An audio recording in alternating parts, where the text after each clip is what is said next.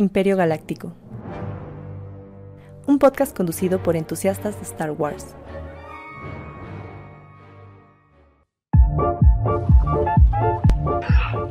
Bienvenidos a Imperio Galáctico, el podcast de entusiastas de Star Wars. El día hoy tenemos el episodio número 117.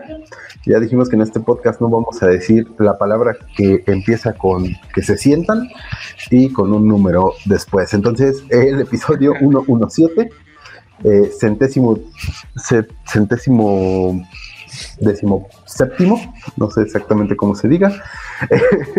el día de hoy vamos a hablar sobre eh, los últimos cuatro, cinco episodios de Bad Batch. Tenemos ahí muchos, se nos juntaron muchos episodios eh, eh, para poder empezar a platicar. Pero primero que nada me gustaría saludar a Toño que anda aquí conmigo. Hola Toño, ¿cómo estás? Hola, buenas noches, ¿cómo están? Pues bien, aquí, aquí, listos, sin, nuestro querido amigo Eric, que hoy, hoy me tocó a mí eh, echarme ese bonito intro, que él lo hace muy bien, la verdad, pero hoy, hoy estoy haciendo todo mi esfuerzo.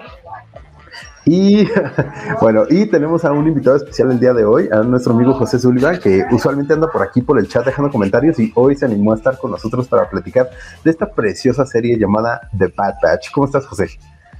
Muy bien, muy bien, aquí este disfrutando platicar de esto con gente que también es fanática de, la franquicia y que también pues ve todo el contenido de Star Wars independientemente de que sea bueno o malo, ahí anda, ahí anda viéndolo todo, decepcionándose, alegrándose, eh, de todo, de todo, porque al final somos fans, no somos eh, haters como la mayoría de grupos de Star Wars en Facebook. Todo el mundo se anda peleando por defender a ciertas cosas. Aquí no es así. Aquí todos respetamos las decisiones que Filoni Fabriu y George Lucas hicieron y vemos el lado bueno de las cosas, ¿no? tratamos de ser críticos, ¿no? Porque es algo que pasa mucho, que, de repente te gana justo el fanatismo, dejas de ser crítico y, empiezas a quejarte de todo como cierto bigotón que creo que hay en, el chat. Entonces, ahí, luego nos... No quiso venir hoy porque él, él no es fan de Bad Batch, entonces no quiso no quiso arruinarnos nuestra bonita plática, pero ya después nos echaremos ahí una discusión con él, un episodio únicamente de él quejándose. Si es que si nadie lo quiere escuchar, no lo escucha, no pasa nada. No, Mira, justo, bueno, aquí nos dejó comentarios nuestros amigos de Estudios de la Galaxia. Dicen que si vamos a hablar del elote malo, que le va a hacer compañía a Cosme, porque sí, ellos tampoco son muy fans. Nuestros amigos de Estudios de la Galaxia también son muy fanáticos de la, de la trilogía original. Entonces, para ellos todo lo de fuera de la trilogía les cuesta trabajo y pues pasa esto, ¿no? Que de repente esa conexión de contenidos es, es medio complicada. Y ahí también nos dice Cosner que sí es hater de Bad Batch, pero es porque no es un papel de baño de calidad, siempre trae ahí el, sicilisco sucio. Entonces, pues sí, sí, digo, cada quien, ¿no? Cada quien. pues va. Este, decíamos que bueno, vamos a platicar de los episodios de Bad Batch. Tenemos muchos episodios de que hablar. Yo creo que no tiene caso eh, desmenuzar todos a detalle. Eh, pero justo estábamos viendo que el primer episodio del que no hablamos, o sea, el, que tenemos relegado, es el episodio 12, que es el de puesto avanzada, que fue, yo recuerdo, ese episodio yo lo vi un poquito después de que salió, pero a mí me lo spoilearon mucho, justo todo el mundo decía, sí, el, episodio de, de, de, este, de Crosshair y todo esto, ¿no? Y la historia de Crosshair, que realmente es como lo, lo principal de ese episodio. Eh, pero no sé, eh, eh, eh, José, si te acuerdas del episodio, porque también no, lo tenemos ahí. Bueno, al menos yo no los tengo tan frescos. Fíjate que yo antes, sí, justo. perdón por interrumpir. Justo antes de, justo antes de, entrar al podcast, me eché como una refrescada de los episodios de Bad Batch. No los vi, pero, pero sí como que me metí a la plataforma de Disney Plus y ahí le, me metía a la, sinopsis de cada capítulo y con la imagen de cada capítulo como que ya me acordé de qué fue, ¿no?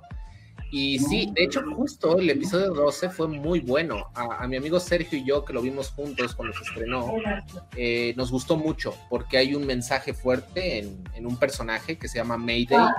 Eh, no sé si tengas imágenes preparadas ahí en el, o podemos compartir imágenes.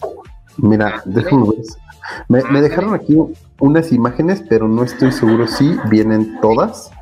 Bueno, bueno las aquí tenemos. Este, pues sí, ahí básicamente lo que pueden ver en pantalla es eh, creo que de la parte una de las partes finales del episodio, ya, ya casi casi al final del episodio, o sea, este Clone Trooper, que ya está grande, se ve que ya lleva mucho tiempo sobreviviendo. Sí, mira, ahí tenemos más. Sí, ahí. Spoiler alert. Pero a estas alturas creo que ya tiene bastante tiempo que se estrenó ese episodio, ese episodio en particular. Yo creo que ya unas dos, tres semanas que salió ese. Así es bajo advertencia no hay engaño. Entonces, sí, eh, ¿ya te, más o menos te acuerdas de, ya más o menos cómo fue el episodio? Sí, sí, sí, justo más o menos igual tengo ahí como la, referencia de eh, que vemos que Crosshair lo mandan a una misión, eh, digo, muy, muy rapidito, lo mandan a cargo de un nuevo general o no, creo que es un lieutenant, no un teniente. Un teniente, sí, es un teniente. El teniente, Nolan, si no mal recuerdo. A lo mejor debe estar por ahí en las imágenes también. Ahí, ahí, ahí por ahí. Pero justo lo mandan y este desde un principio eh, da a notar su odio por, por los clones. Sí. Eh, que pues sí, sí, se siente ahí una tensión muy grande entre los clones que van eh, a su cargo. evidentemente Crosshair siempre eh, o bueno, sí, en, lo que hemos visto, Crosshair tiene como un rango un poquito distinto a, los soldados. Eh, trabaja más o menos como la mano derecha del, teniente, pero pues si el teniente desde un principio eh, demuestra ese, ese odio y eh, eh, esto que vimos como desde un poquito desde que empezó la temporada, ¿no? De cómo empiezan, empiezan a, tener ya estos pensamientos de releguenlos, de que ya no sirven para nada, de que los clones son malos, de que no sirven, de que se rebelan. Entonces empieza como eh, desde un principio este, esta lucha, ¿no? Entre los clones, el, teniente, llegan a esta base en la que los mandan a cuidar unos una carga, ¿no? Mercancía, no les dicen qué es. Y, cuando llegan, bueno, llegan a, la base donde me parece que ya solo había tres, eh, tres clones, ¿no? Sí. Sí, de hecho, eh, creo que el, el, capitán de ese escuadrón, el capitán de ese escuadrón, en esa base que, que hace mucha referencia, no sé si ustedes tuvieron como esta reminiscencia del planeta Hoth, porque como es de nieve en el polo norte, parece, parece ser un planeta donde todo el tiempo están nevando y se ve que hace demasiado frío. Me dio como un poquito de flashback a Hot y me encantó que el escuadrón de clones restantes en este capítulo modificaron sus armaduras para aclimatarse al frío. De hecho, eso está bastante interesante. Mayday, que es el, el líder del escuadrón, tiene una armadura modificada clon bastante cool, no me dejarán mentir, se ve muy padre como la modificó. Y este, y ya está Barbón, ya se ve que es un clon muy experimentado que ha sobrevivido a la guerra y que ha estado ahí en, con su escuadrón y lamentablemente pues ha tenido muchísimas bajas, pero se ve que él está, sigue luchando, ¿no? Sigue luchando. En este, en este caso ya lucha para el imperio, ¿no? Y se nota en el capítulo que ha, estado siendo abandonado por el imperio y han estado sufriendo cada vez más pérdidas en el planeta, ¿no? Al llegar Nolan y Crosshair al planeta, empiezas a, notar esta distinción, ¿no? Como Nolan trae la vibra de Tarkin y, este, y Crosshair pues solo sigue órdenes, ¿no? Pero empieza ya como a darse cuenta de que está siguiendo órdenes de que no le interesa su vida, la vida de los clones. Sí, exactamente. Y justo, bueno, vemos a estos eh, clones que fueron relegados al planeta de, hielo, que como dices es Mayday, Hex y Beach, que son los últimos que quedan. Eh, decía algo que, me parece muy, muy importante recalcar aquí, es que pues a pesar de que todo el demás escuadrón de, de Mayday pues fue, fue siendo diezmado por el frío, por los atacantes, por todo esto, él guarda los, los, los cascos, ¿no? Ahí tiene los cascos eh, como para rendir algún, algún tipo de tributo. Eh, siendo pues importante, ¿no? Porque para los clones los cascos es parte de su identidad, ¿no? Al final todos son, son, son clones, son iguales, pero sus cascos es, es como ellos generalmente se, se diferencian, tienen ahí eh, marcas, dibujos, modificaciones, exacto. Entonces creo que eso de los clones es muy bueno. Eh, eh, es una buena nota, ¿no? El que pues es, es su manera de honrar a, a, estos clones que pues que son sus hermanos y que, y, que no, no la armaron, ¿no? Que se quedaron ahí en el camino. Sí, claro. Un tanto como el capítulo final de Clone Wars, cuando después de que se estrella la nave. Exacto. Que solo sobrevive Ahsoka y Rex. Sí, no me dejarán mentir, pero el final de, digamos, final de la última temporada de Clone Wars se me hizo perfecto. O sea, les cerraron con broche de oro y volvieron a conectar lo que pasa entre episodio 3 y episodio 4, pero ahora desde la perspectiva de Ahsoka, ¿no? Y creo que eso fue muy padre y esa vibra y esa emoción de ese capítulo no le he vuelto a sentir. En Bad Batch no, pero hay capítulos como por ejemplo este en particular que se siente un poquito eh, pues la injusticia, ¿no? La impotencia que tienen los clones a este nuevo cambio. Y dices, güey, qué cabrón, ¿no? Qué cabrón que fueron los soldados más letales de la República y ahora están, están dejándose en el olvido, ¿no? Porque son muy costosos también, son muy costosos. Sí, claro. nada claro. desapareció el planeta, bueno, decimaron al planeta a camino. Eso me gustó mucho también, ¿no? Explicaron qué pasó con Camino, por fin. Sí, creo que es, es, es importante y, y, fue uno de esos, justo lo que decíamos, ¿no? Que son esos pequeños huecos que quedan, o sea, que en algún momento alguien preguntó, ¿y luego qué pasó con Camino? Y, ah, pues te voy a hacer una serie de lo que pasó con Camino, ¿no? Pero bueno, ahí, ahí, nos dejó un comentario fan, de Fan Club Star Wars eh, Uruguay, un saludo, aquí andan, y, y, dicen que los cascos son para los clones lo que para los soldados reales eh, las PI, no las, sus placas identificadoras, que justo vemos mucho en, en películas gringas y esto que, que, que es lo que lo que queda como un legado, ¿no? Donde vienen todos sus datos y esto. Pues sí, al final es, es manera de, de, reconocerse y de identificarse a sí mismos. Sí, eh, también aquí nos dice George Padilla que te mando un saludo. Ahí te mandan saludos. Saludos, George, Hola, gracias por andar por aquí. Y también anda aquí el, el, buen bigotón diciéndonos que los buenos soldados siguen órdenes hasta que tu patrón te cague y le metes un balazo. Oye, spoiler alert. Pero bueno. Spoiler alert de este capítulo, Cosner, gracias. Gracias, gracias por echarlo a perder. No, este. Bueno, spoiler, ¿cuántos, después de cuántas semanas? De tres semanas, no es tan spoiler. No, no, no es tanto, no es tanto. Pero sí, bueno, eh, eh, para no hacer el, el, cuento muy largo y no, no alargar tanto este, eh, pues el, el teniente eh, Nolan. Bueno, sí, justo mientras están ahí eh, y Crosshair empieza a, a, revisar la base, se da cuenta de que tiene pues muchas fallas, está haciendo, eh, realmente ya se ve eh, en, en, malas condiciones y pues han sido atacados por, por, por ladrones, creo que les dicen este... Por bandidos. Por bandidos, exactamente. Y mientras está ahí siendo... Eh, le están dando el tour eh, Mayday le está dando el tour, los atacan una vez más, logra, eh, logra matar a uno, herir a otro, se vuelve ahí una balacera y pues el, el, teniente el teniente por mis calzones decide pues decirle pues ya perdiste cosas vas y me las recoges a ver cómo le haces no eh, muy muy a la muy a la, a la, trabajos horribles. No sé si, si ustedes están ahorita eh, eh, en Twitter y han visto todos las, los últimos este, trends que hay de gente hablando o, o, compartiendo capturas de trabajos horribles donde les dicen que les van a descontar dinero por ir mucho tiempo al baño. Así se ah, siente, sí. ¿no? Así se siente. México, ¿no? Ajá, el out of context que ya se está volviendo este trabajos horribles out of context. Eh, algo así, ¿no? Entonces se siente muy así, ¿no? E -e esa vibra de el jefe que le vale madre lo que haces y que solo le interesa pues quedar bien y, y dar resultados y, y, los termina mandando, ¿no?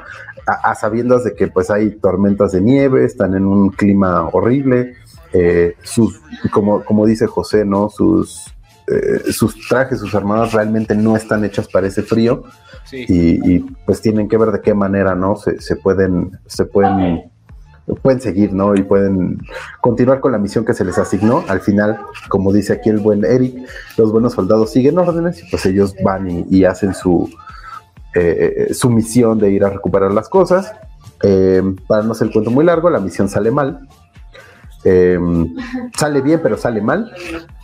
Y al final, eh, Mayday termina muy mal herido. Crosshair, que en un inicio le dijo que él que si alguien estaba en esas condiciones lo dejaba porque pues era una carga. Se da cuenta de que, que, al final pues no, no es así que realmente se tiene que, que ver por sus mismos hermanos y que pues eh, cuando generas un vínculo con alguien que en algún momento te salva la vida pues no puedes solo dejarlo tirado. Eh, que siento que, que de, de, cierta manera es como para él también un clic de lo que pasa con sus hermanos, ¿no? Con, con la Fuerza Clon 99, de decir, teníamos este, este vínculo y al final pues eh, él por seguir órdenes los dejó y ahora pues están a su eh, pues están al borde del abismo no sin saber qué, qué, puede pasar sí ya em, de la, este, ¿cómo se llama? Eh, ¿Relación? De, la ironía de la situación con Crosshair y el, comandante Mayday, que es el que vemos ahorita en la captura de pantalla. Eh, el comandante Mayday es el que está ya tirado eh, completamente en el piso y Crosshair es el que tenemos a la derecha. Y de hecho, hay una escena en particular, no sé si la recuerdan, a mí me marcó mucho cuando la vi. cuando Crosshair pisa una mina. Ah, sí, claro y Mayday le dice no te muevas. Entonces, eh, obviamente Crosshair le dice, puedes desarmarla, ¿no? O sea, casi casi ni siquiera le pide el favor, como que dice, desármala, ¿no? O sea, es tu obligación como soldado desarmarla. Y entonces Mayday, que se ve que es un clon, que ha sufrido mucho, muchas pérdidas y que sabe que el imperio eh, los está dejando atrás, eh, recuerdo esa conversación que tienen en, el, túnel, ¿no? Donde, donde le dice, voy a desarmarla y este, pero no te muevas, quédate quieto, ¿no? Y, ahí sale la plática donde, ¿por qué harías esto por alguien? Ah, no, porque Mayday justo le dice, em, hace, hace, eh, mencionabas que, que sería una carga. En este momento tú podrías ser la carga y yo podría irme, ¿no? O algo así por el estilo lo dice, ¿no? Y, entonces Crosser como que se queda así de, pues sí, ya pisé la mina, ya estoy destinado a morir y pues en realidad Mayday se puede salvar, puede decir, bueno, pues ahí te ves, ¿no? Pero no, se queda y le, ayuda a desarmar la mina y ahí le entra como el clic a Crosshair diciendo, no manches, todos los clones se ayudan entre sí porque son como parte de una familia y yo solo sigo órdenes y ahora la idea de dejar a una persona por volverse una carga ya no significa lo mismo porque ahora él está, él está en la situación de que él es una carga y si la mina explota los dos se mueren entonces, eh, me pareció muy, muy padre la lección que le da Mayday a Crosshair diciéndole, porque incluso ya que desactiva la mina, le dice, pero ¿por qué te vas? Le dice, mira, tengo, o sea, tengo experiencia en esto, soy buen, soy buen compañero de, de, ejército, pero tampoco soy estúpido. Si explota, no voy a estar al lado tuyo. Entonces, ves esta como esta, esta lección que le da muy este, superficialmente a, Crosshair y ahí como que fue otro punto más para que hiciera clic con la mentalidad y los ideales de Crosshair, ¿no? De ser un soldado que únicamente sigue órdenes. Me pareció un buen diálogo entre ellos dos. Y Mayday es un super personaje. Me dio mucha tristeza lo que le pasa. Y ya lo veremos en las siguientes capturas. Pero sí, efectivamente. Y pues, sí, y justo, bueno, eh, una vez que sucede esta, esta terrible desgracia en la cual eh, se enfrentan con los bandidos, les cae una avalancha y, termina Mayday enterrado en, la nieve, eh, Crosshair lo, lo, saca, lo intenta regresar, Mayday incluso le dice, sabes que ya déjame, o sea, yo ya no la voy a armar, déjame aquí.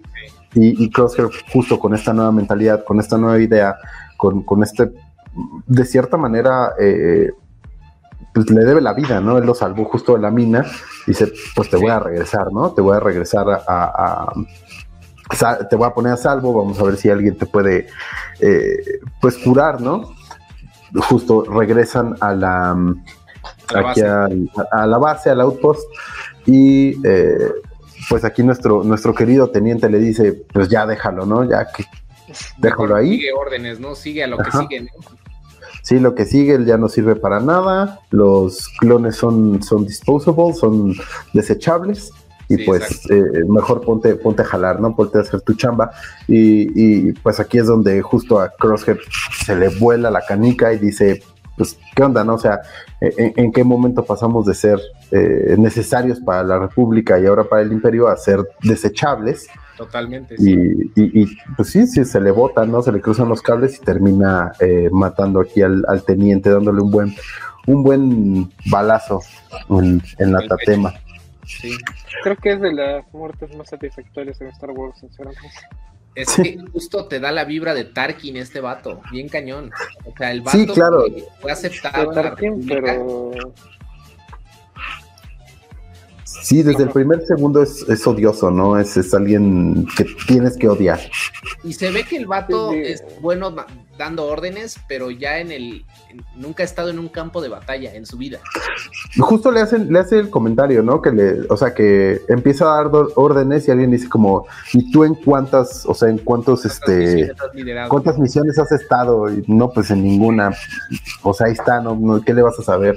Y sí, o sea, realmente pues llega, justo es un burócrata que lo mandan a ser, a ser el teniente de un escuadrón de clones y pues no, no sabe ni qué hacer, ¿no? Y, realmente pues con ese odio y, esas ganas de, burócrata de, de, sacar a los, a los clones de, servicio, pues termina pasando esto, ¿no?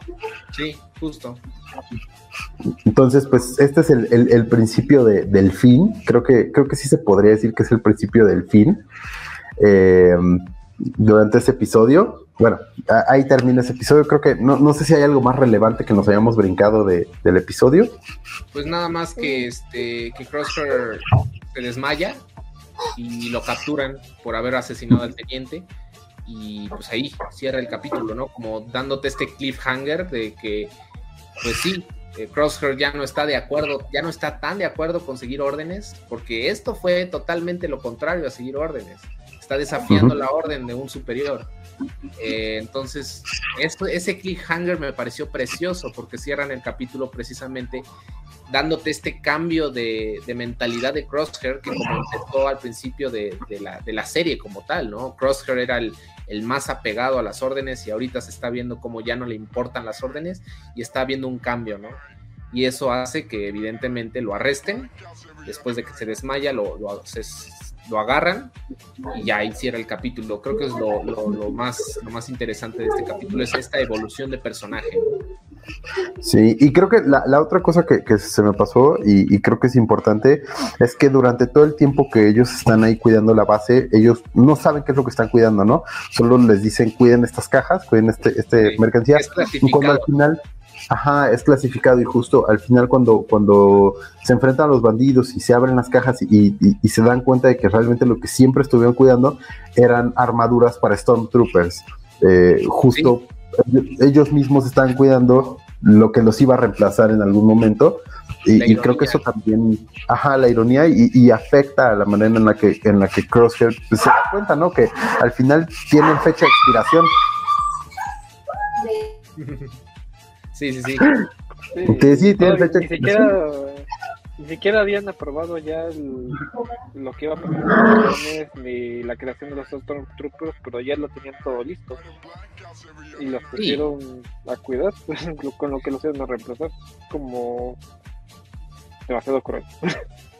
Sí, de hecho, y, creo que es bastante interesante que no sé qué opinen ustedes, pero justo el prototipo de los Stormtroopers aquí en Bad Batch me parece muy interesante porque vemos la evolución en el diseño, pero aún vemos que siguen siendo prototipo, ¿no? Y que ya no son perfectos. Se nota desde estos, desde esta fase preimperial Stormtrooper, en donde son reclutados y apenas saben disparar. Incluso podemos ver en el capítulo cómo hay ciertos clones eh, de, la, de, la, clase Comando, los eh, Republic Commando, que son especialistas en combate, pero siguen siendo clones, siendo liderados por el imperio todavía. O sea, agarran a las mejores clases de los clones y siguen sirviendo bajo el imperio.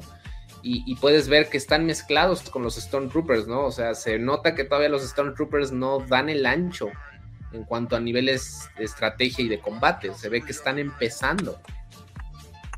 Sí, probablemente nunca lo vieron. Su Sí, puntería sigue sí. siendo malísima. y siempre lo va a hacer. Sí, pues no Y- son, no son Django. Exactamente. Y pues bueno, de ahí pasamos al episodio 13, que es el de Pabu. Eh, creo que este sí es pues, un, un episodio ahí medio de rellenazo.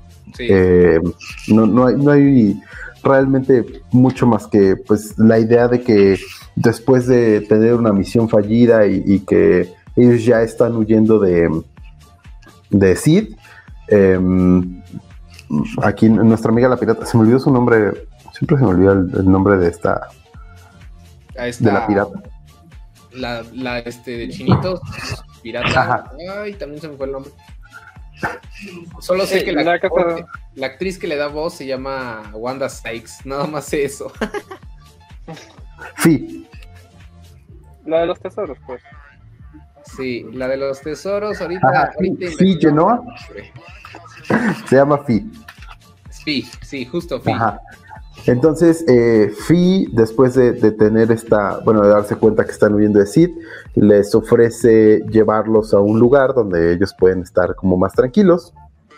Eh, y los lleva a la isla de Pabu, donde vemos que pues ella realmente es como un asentamiento donde ella tiene familia, donde eh, la gente vive muy tranquila y muy feliz. Eh, y pues le empieza a meter eh, la idea a Hunter de pues que se asienten, que, que Omega tiene que tener una infancia, algo que ya habíamos visto un poquito antes, eh, pues se, se refuerza, Claro. ¿no? Esa idea de que, de que pues al final Omega es una niña y, y, eh, algo tiene que, tiene que vivir, no, no, no puede vivir pues como ellos que fueron acelerados, su crecimiento fue acelerado y no tuvieron una infancia y solo son soldados, pues ella sí tiene la oportunidad de tener una infancia, que la dejen no Eh, eh, eh, disfrutarlo. Creo que no, no hay mucho, no hay mucho relevante en el episodio, eh, más que pues empieza a crecer esa idea. Eh, al final, Sí. A- al final, las otras cosas, pues es que eh, la isla es atacada y pues ellos lo salvan el día, no, Creo que es un tsunami, ¿no? De hecho, es un desastre natural en realidad. Ni siquiera, son- ni siquiera es el imperio. Sí, no, es, es- creo que más bien es, sí, como un terremoto y genera un tsunami y, y ahí se destruye la aldea. Eh, y bueno, ellos en lo que ayudan a, a recuperar la aldea o a reconstruirla, pues son invitados a quedarse a vivir ahí, ¿no? Eh, Sí. creo que, creo que es, es- es lo más importante.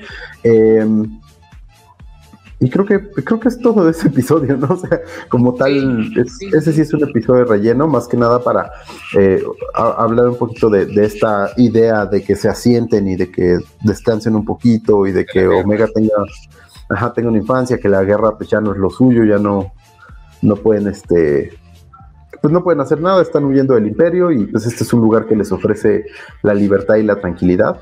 Creo que es, es todo lo que, lo que da el episodio.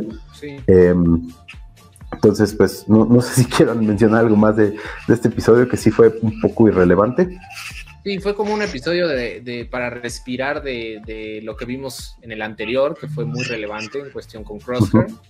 Eh, no hemos visto, a, a este punto de la serie, no hemos visto nada con Cody, que es lo que me dejó muy, muy, muy picado desde, desde que vimos al principio de la temporada un capítulo con Cody y de lo que sucedió con la Orden 66 y cómo le afectó a él. Y es un arco que no hemos explorado desde ese episodio y siento que este episodio fue uno más para que respires, ¿no? De tanto estrés, ¿no? Por así decirlo. Pero aún así sigue siendo relleno, ¿están de acuerdo? Sí, claro, claro, creo que no daba para un episodio ni siquiera del podcast para hablar Claro. de este episodio, pero bueno, pues no- nos vamos al episodio que sigue, que es el episodio 14, Tipping Point. Eh, es- en este episodio me parece que empezamos eh, directamente con, con Tech, ¿no? sí, Eh, eh, están, están en esta misión. Ajá, están en una misión. Si no estoy mal, es que justo. es- es no no- es eco. ¿no? Más bien es eco. Perdón, sí, Echo, Echo. Eco, Chuchi y, Y este clon. y fue el Rex. Sí, justo. Eh, en este capítulo vemos, eh, este capítulo empieza muy movido, si no, re- si no mal recuerdo, empieza con una, una batalla espacial donde este Echo está tra- tratando de tratando de este extraer ciertas cosas de la nave, ¿no? Es la- Información de los planes del científico Hemlock, que es el que vemos ya a lo largo de estos últimos episodios, ¿no? Un científico del imperio que está haciendo algo, no sabemos qué, pero está tramando algo respecto a, a- al ADN de los clones, ¿no? Está experimentando para hacer algo con el ADN de los clones, pero no sabemos qué, sigue siendo información clasificada, lo tratan de tener muy en secreto a lo largo de- del, del episodio y al parecer Echo con Con Gregor. personajes, sí, con Gregor, empiezan a, a planear extraer la información de una nave perteneciente a Hemlock. Entonces, eh, se empieza muy movido, la verdad. Me gustó mucho eso. Y, y también un poco de lo que hacen también es este liberar a, a- a unos clones que llevan detenidos en esta nave, Sí, eh, que me parece que es Hauser, ¿no? Hauser, sí. Mm. Y eh, en, en- en esta batalla, pues tienen ahí la intención de, de robar información, de, de- de liberar a los clones. Eh, al final, cuando están tratando de robar información, me parece que el- la- lo primordial del imperio es borrar todo, ¿no? Eh, no, no quieren que nada de la información salga. Em, y bueno, Sí, al final... Ajá, Echo logra, logra eh, sacar información y eh, lo que logra recuperar de ahí es donde, bueno, se pone en contacto con, con Tech para que le ayude a descifrar esto que estaba eh, eh, cifrado realmente eh, y ver qué, qué información podían recuperar de ahí, ¿no? Em, a partir de esa información que logran recuperar es con la que, bueno, eh, eh, se enteran de este científico, Hemlock, eh, y tratan de, empezar a, averiguar pues cuáles son los planes porque me parece que no, no tenían el destino real de a dónde llevaban a los clones, únicamente sabían que los estaban transportando sin saber a dónde. Ya haciendo o descifrando esta información, llegan a la conclusión de que están en la base de Tarkin, ¿correcto? Sí, justo tenían un propósito pensado para el, para el este, para Hemlock, ¿no? El científico de la división avanzada, ¿no? Exactamente. Entonces, eh, mientras tanto, bueno, pues ya habíamos visto que, que ahí la, los, la 99 estaba descansando en el Hawái de Sí, en el Hawái del espacio. Eh, llegan, llegan ellos a pedirles ayuda. eh, y al mismo tiempo, bueno, vemos a Chuchi, que sabemos que ella es una senadora que durante todo su tiempo en el Senado abogó por, o ha Los estado derechos. abogando por los, los derechos de los clones, de su retiro y de que, que, pues, se les trate como, como veteranos, ¿no? Eh, Sí, porque realmente... seres humanos, no como producto. ¿no? Ajá, exactamente, porque la intención del, del imperio pues era desecharlos como si fueran, pues, como si fueran algo, ajá, un objeto. Ajá, y, y- y ella pues realmente está, está abogando porque pues, se les trate como, como seres humanos y, y aparte como veteranos, como alguien que hizo algo bueno para la república, ahora el imperio, ¿no?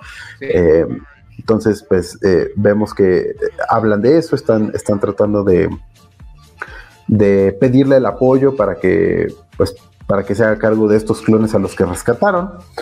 Em, y bueno, eh, en, una, en, en una historia alterna durante el mismo episodio, vemos a Crosshair, ¿no? sí. Vemos que Crosshair está siendo examinado, torturado, eh, para sacar información sobre dónde está la, la- el, La- el Bad Batch. 99. Ajá. Y pues eh, de ahí vemos cómo utilizan estas mismas máquinas de, de- de tortura, ¿no? Que hemos visto a lo largo de la saga, De las que- que son originales. las películas las originales. Desde ahí salió. Cuando torturan Sí. a Leia en episodio 4. Eh, Vader Sí, la tortura sí. con ese droide. Que no sé exactamente qué hace, solo sabemos que tiene una jeringuita que te pica y quién sabe qué rayos traerá esa jeringa. Que pues es tortura instantánea, ¿no? Sí, exactamente, porque hemos visto muchos tipos de torturas en Star Wars, pero la de esta cosa realmente es, está un poco incierta, ¿no? O sea, como dices, vemos la jeringa, también creo que tiene como una pincita que gira o algo así, o sea, tiene... El sonido, particular del droide es muy, muy icónico, porque es un, no es un droide como un Viper Droid, que son los que vemos en Hawk, que escanean los ambientes y son, son como señuelos también, de cierta forma, marcan territorio. Eh, este droide en particular hace un ruido muy como, como raro, ¿no? Como que es un droide que avanza muy lento, pero que es letal, ¿no? que sabes que, eh, sabes qué tipo de droide es con el, puro sonido de su movimiento, ¿no? Me parece Exactamente. Sí, justo es, de esas pequeñas cosas que, volviendo a, lo que platicábamos al principio del episodio, son esos pequeños elementos que, se mantienen, ¿no? Así como uh, Fillmore es, muy, es muy fan de los gongs, que los gongs también son un elemento que se ha mantenido a lo largo de toda la saga. las originales. Eh, estos robots también no están desde la trilogía original y los hemos visto pasar en distintas versiones, pero siempre aparecen, ¿no? Eh, también justo antes de, iniciar el, episodio hablábamos de los videojuegos, también en, en, en este en el videojuego de Star Wars Jedi Fallen. Order también vemos eh, tortura con este tipo de, de droides. De droides. Entonces sí, como que son esos pequeños guiños que nos siguen, nos siguen emocionando, ¿no? Ver y, que dices, yo sé de dónde viene eso, yo lo he visto antes. Claro, em, ¿sabes qué propósito tienen también? Exactamente. Y pues bueno, vemos justo cómo torturan a, Crosshair para sacar la información. Él no, pues no da nada de información, exactamente. Em, vemos que aquí el, doctor justo llega a tratar de sacarle la mayor información que pueda, no sale nada y al final eh, termina pues, eh, eh, dando instrucciones para que lo torturen todo lo que sea necesario hasta que suelte información. Em, él, siendo un clon experimentado, un soldado experimentado realmente, logra zafarse y logra escapar de, de esta área de detención slash laboratorio donde lo tienen. Eh, no llega muy lejos, pero bueno, lo intentó. Eh, llega a, a, lo que es una zona de comunicaciones donde trata de enviar un mensaje eh, para justo sus hermanos, para el Bad Batch, diciéndoles que están en peligro. Manda, como un, este, una señal por, por, este, por, el, por la antena ¿no? de la estación. Sí, que inmediatamente en cuanto notan que está ahí, lo, lo, apagan y llega otra vez el, doctor, eh, echándole un gas venenoso, ¿no? Le, echa ahí un, químico. Que lo deja del cual, Ajá, y del cual él, él está... Inmune. Él es, él inmune. Sí, no, eh, creo que fue una de las cosas que yo cuando lo vi dije, pero qué está, o sea, ¿por qué no? Eh, porque pues vemos que los clones pues traen casco, ¿no? Pero él qué? Y, cuando le dices, no, pues es que yo soy inmune, es como, oh, ¿qué?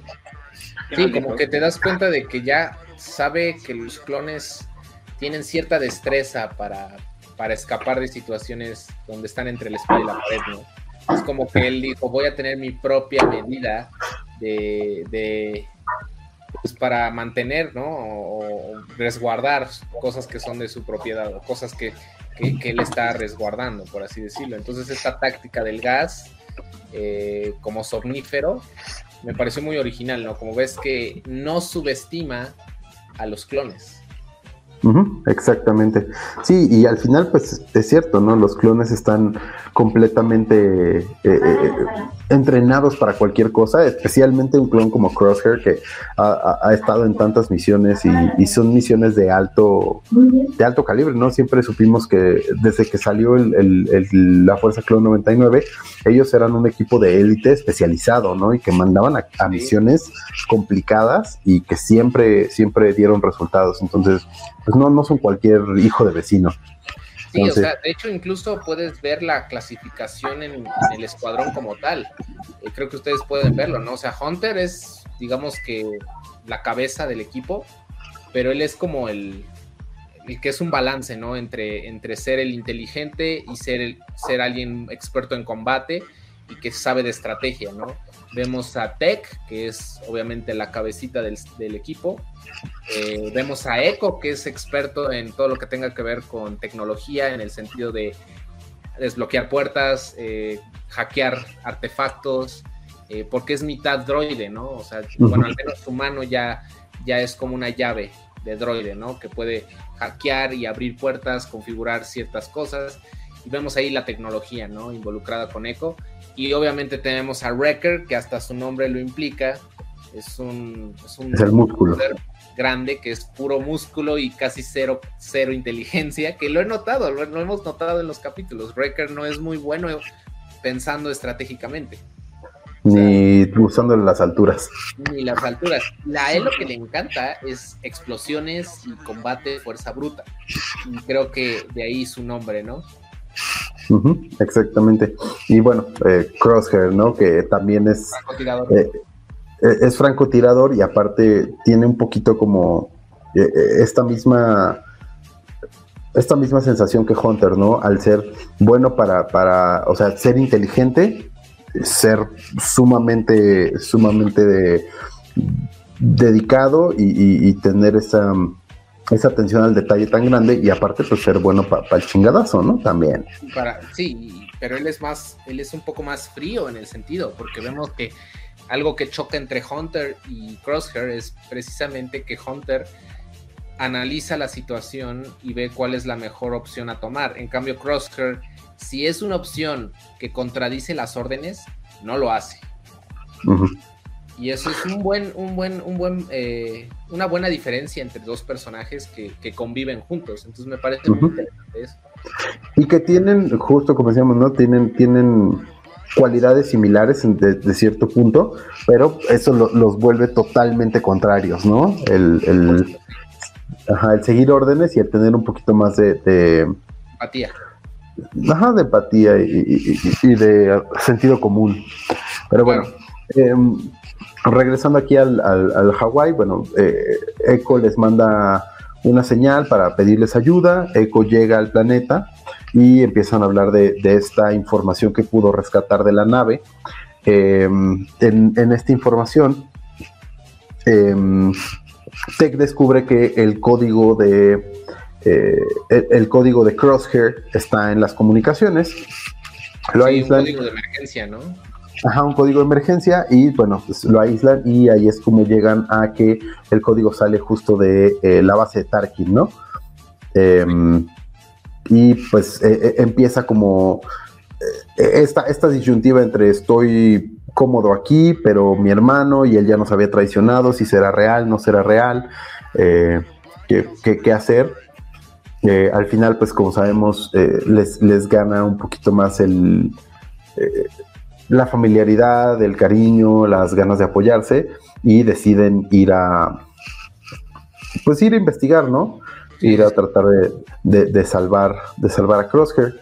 Eh, y también, bueno, usan la palabra clave, ¿no? Este, si no mal recuerdo, dice Crosshair plan 88, ¿no? Y eso como que le da, le da la idea el Escuadrón 99 que, está en problemas, ¿no? Y eso me pareció también muy padre, porque independientemente de la relación que, que, en la que quedaron, donde ya no eran un equipo, este, es una señal de emergencia, ¿no? Diciéndoles algo está pasando y tienen que estar advertidos. Y de hecho, el plan 88 lo que, lo que dice es que los están buscando y que se escondan. O sea, es escóndete, ¿no?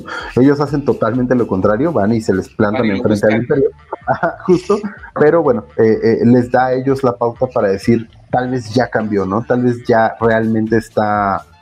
Eh, preocupado.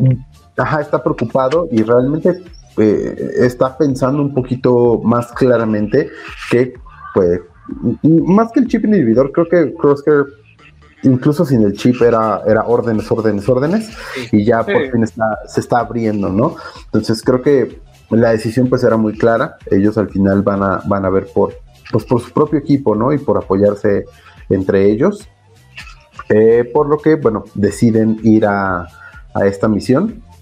Eh, lo que realmente nos lleva a el episodio 15. No sé si quedó algo pendiente del episodio 14, algo que haya faltado o algún detalle No, a lo mejor este, si alguien en los comentarios puso algo, pues tal vez. Pues creo que no, ya la, última fue la Search que nos comentó que de, de Fi. No, Fi, sí, sí, cierto. Pues siento, que, Fi, siento que Fi tiene un crush con, con, con este Sí, ahorita justo en, el siguiente episodio de este, creo que la única cosa que se me pasó mencionar en este y que creo que no sé qué tan importante sea, tal vez en el futuro, es que mientras estaban aquí, eh, Tech le estaba enseñando a Omega a navegar. Ah, sí. Sí, sí, Le estaba enseñando a pilotear la nave. Entonces, creo que no sé qué tan importante sea en el futuro, eh, pero también genera un poquito este esta relación entre, entre Omega y Tech, que estaba un poquito rota al principio de la temporada y, empezó a avanzar, ¿no? Y a, mejorar. Progresar, sí. Entonces, antes de empezar con el siguiente episodio, ahí nos dejó un comentario Avi. Un saludo, Avi. Y recuerden, no se olviden de dejar su like. Ahí están los likes. Dejen sus comentarios.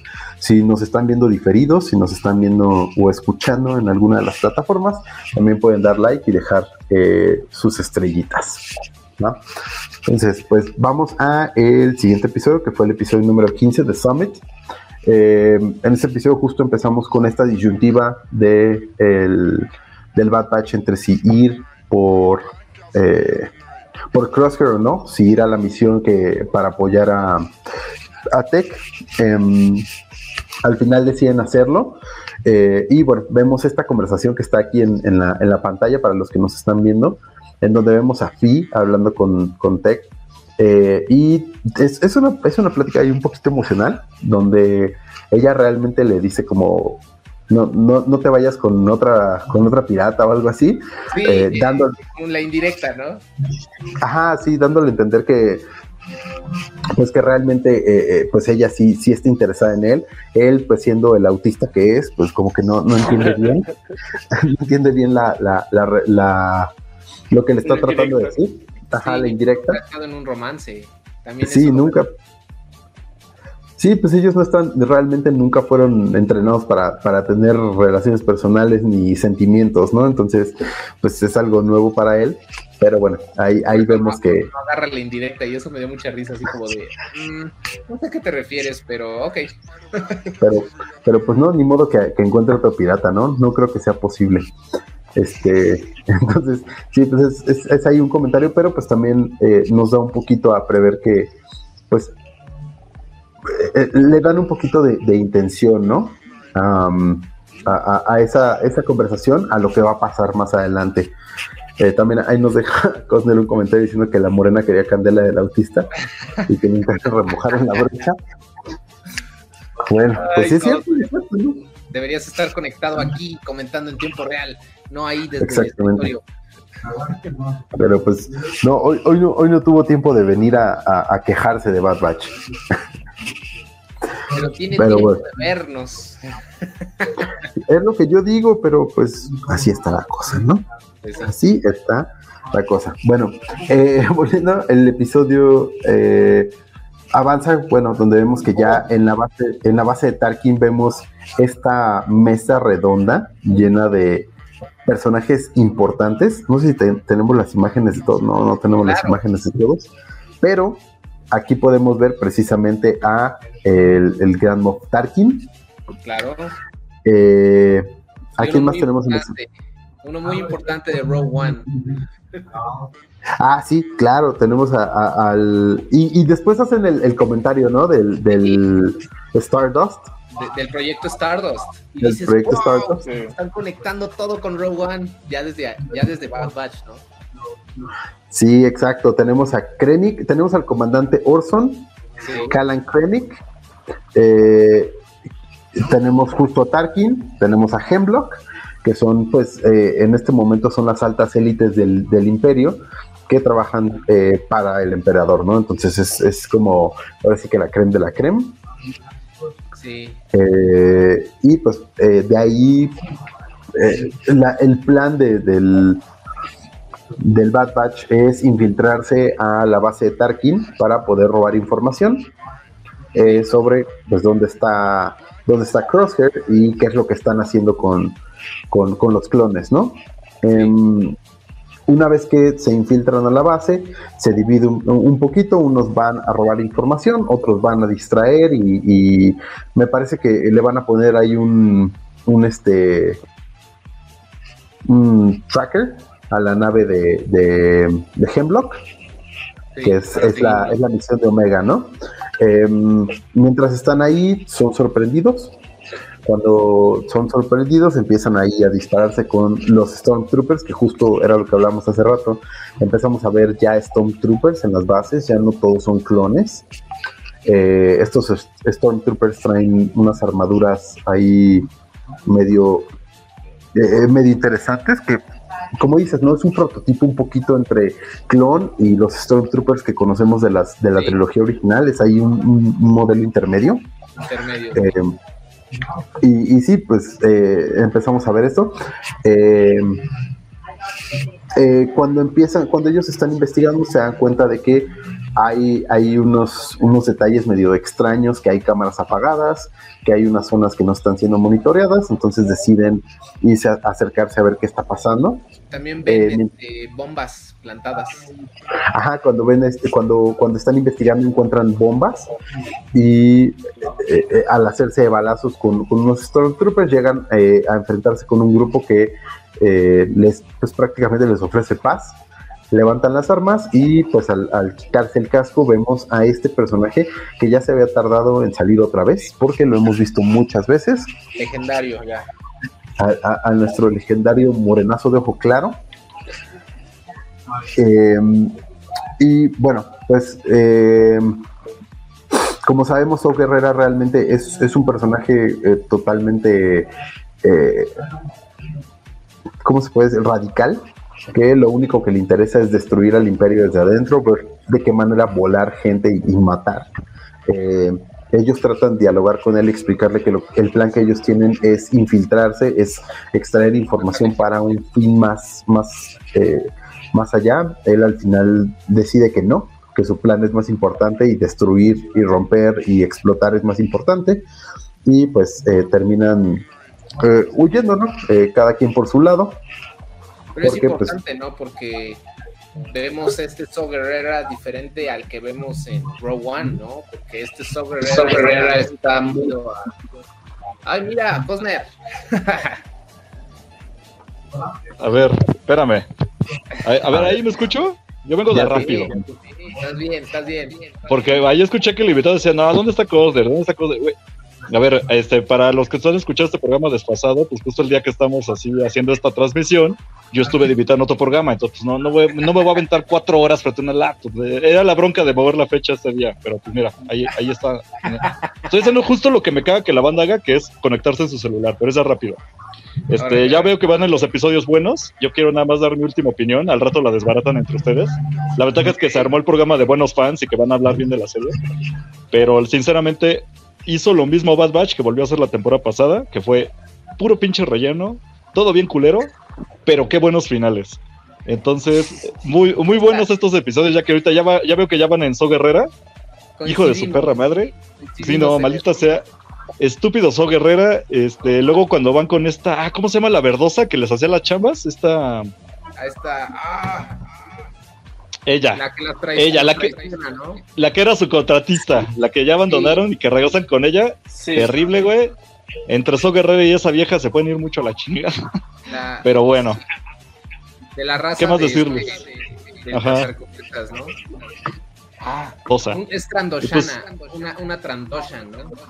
Ajá, Ándale. Una trandoshana. Sí, Pues ya el caso es que estoy, no sé si están ustedes de acuerdo, este, la mayor parte de la serie se me hizo larguísima, cansada, pero qué buen final. Y pues, ¿qué más decirles? Que que qué bueno que ya acabó su chingadera esa de serie, pero... y ahí nos vemos para la 5, porque seguramente va para eso. Este, te voy a sacar del, del cuadro porque nomás tienes incoherencias.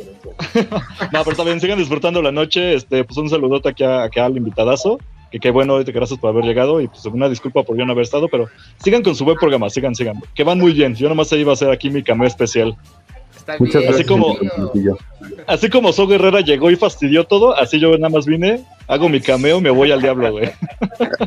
Está bien, está bien. Vete, vete a cuidar tus almorranas, amigo.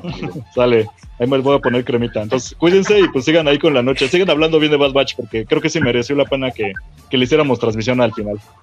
Sí, pues, tiene contenido de calidad, la verdad. Sale. Todo. Me retiro. Que la fuerza los acompañe. Bye, Bye. descansa, Bye. descansa que bien merecido lo tienes. Este, ¿en qué estaba? Ah, lo de Eh, Ajá, Enzo Guerrera So y. Guerrera, ¿no? Este So Guerrera está muy distinto al que vemos en Rogue One, porque aquí se ve que está muy apegado a la venganza, ¿no? A, a- a deshacerse del imperio estratégicamente, pero deshacerse del imperio, ¿no? Destruirlo desde el núcleo, sin contar toda la información que pueden sacar para derrotar al emperador, por ejemplo, no, ahorita nada más está pensando en Tarkin, está pensando en sus némesis personales, ¿no? Los lo que le han hecho mucho daño a su pueblo. Y este, eso me parece bastante interesante porque es un So Guerrera que ha evolucionado a lo largo de los años, desde Clone Wars hasta Rogue One. Sí, porque justo en Clone Wars lo vemos siendo un joven rebelde eh, que, tiene, pues, sí, sí es realmente impulsivo y, y, eh, ¿cómo se llama? Este, que odia todo. o sea, desde, desde un principio, ajá, sí, desde un principio se ve, pero justo como dices, no va evolucionando entre el, el- el ser simplemente rebelde a odiar, a, a tener estas eh, eh, este todo este grupo pues, realmente de gente a su cargo ajá.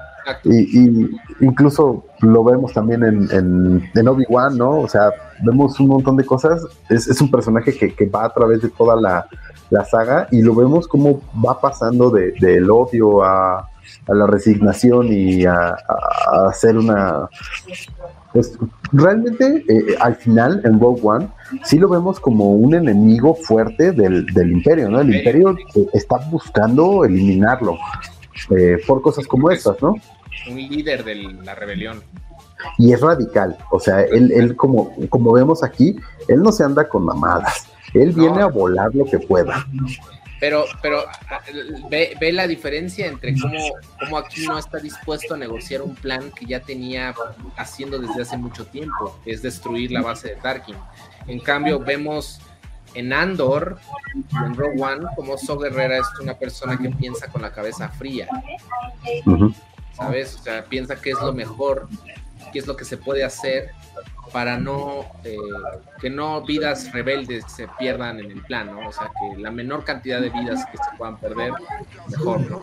Tiene esta discusión en Andor, lo vemos con un personaje que, que, bueno, en esa serie es nuevo, nuevo el personaje que es Luthen, ¿no? Entonces, este, Luthen se echa ahí un discursazo cañón con este So Guerrera en Andor, que pues para los que preguntaron si Andor es buena, es buena porque también trae a So Guerrera de vuelta y vemos otro arco evolutivo de su personaje y eso es bastante padre porque vemos a un So, So Guerrera diferente al de Bad Batch. Entonces eso está padre, vas conectando la evolución de los personajes. Sí, después hacer una película de So Guerrera. Un spin-off. Ajá. Uh, justamente lo que vimos en Andor es que los rebeldes no se ponen de acuerdo y hay varias Exacto. que reflejaban.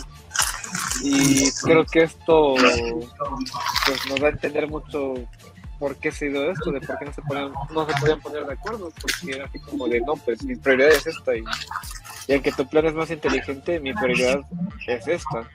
Claro, Yo creo que eso fue lo que retrasó mucho que los rebeldes realmente se vivieran en una, en una alianza. Sí, Ya exacto. está, pues, ya está muy tarde. Sí, Porque vemos que le quedó So de otra. Guerrera es un líder de la resistencia, pero que no está de acuerdo con todo lo que se pueda hacer, al menos en lo que vemos en Andor, no está totalmente de acuerdo con los planes que, que- que salen a la luz para poder lo que avanzar. más bien desde su punto, lo que está de acuerdo a su punto de vista. Claro, a su punto de vista, exactamente. Un super personaje, vamos a, a dejarlo así. Eh, no me dejarán mentir, es un personaje que, que al menos yo no lo conocía antes de Rogue One. Yo lo conocí en Rogue One y desde Rogue One hasta lo que han hecho hasta la fecha ahorita con lo más reciente con, con Bad Batch, ha, ha- ha sido un súper, súper, súper personaje. De, ver- de verdad, Oye. muy bueno. Sí, He visto justo. muchos memes de Sao Guerrera, Sí, de, de cómo le tiran odio. Pues sí, le tiran odio, pero al final sabemos que sí hace un cambio para la rebelión al final, muy al final.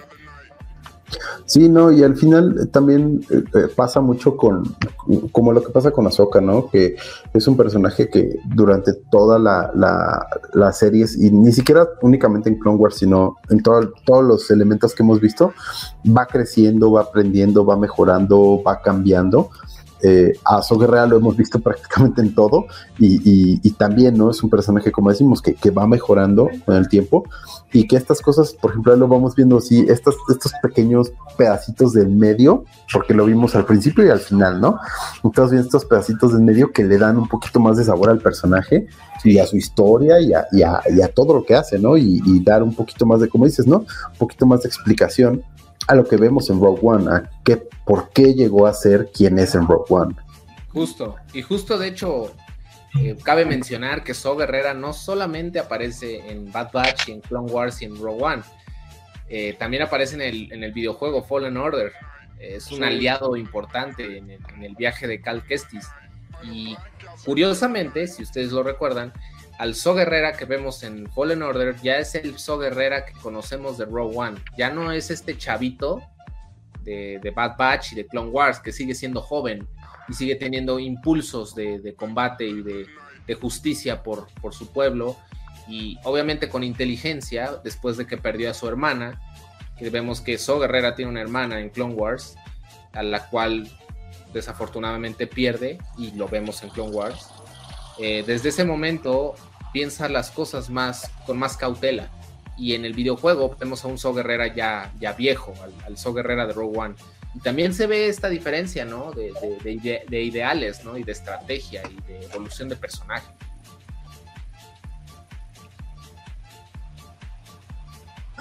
Sí, sí, realmente creo que creo que es, es, es interesante y la verdad está bien padre verlo, ¿no? Como dices, son una vez más esos, esos guiños de cosas que si conoces los elementos también te, te emociona, ¿no? Y dices, wow, que la verdad es que Bad Batch pues no es una serie que un primerizo vería, creo que no nadie, No, pero, no.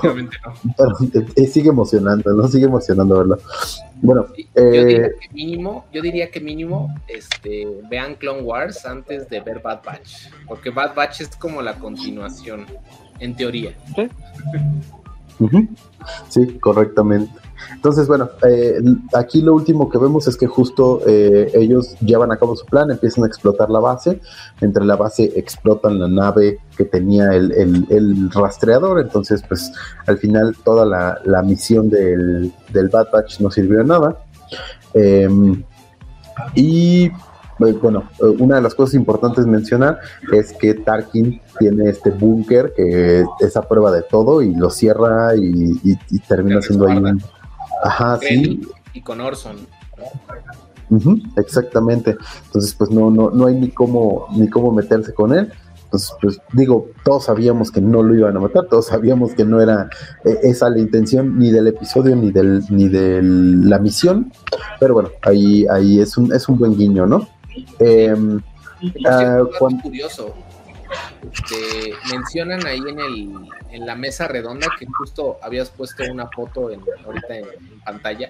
En la mesa redonda mencionan el rango de Krennic y todavía no es director. Eso me, me gustó ese detalle. Porque en Row One lo conocemos como el director Krennic, que ya está a cargo del proyecto Stardust. Y acá todavía no, no, no tiene un rango alto. Creo que, creo que le dice, tiene, no, tiene otro rango, pero no es director. Es uno inferior. Y me parece un detalle importante eso, porque te da a entender que Orson Krennic ha estado, ha estado escalando a lo largo de, de- de- de- de- de toda la, la- la- la época post-república, ¿no?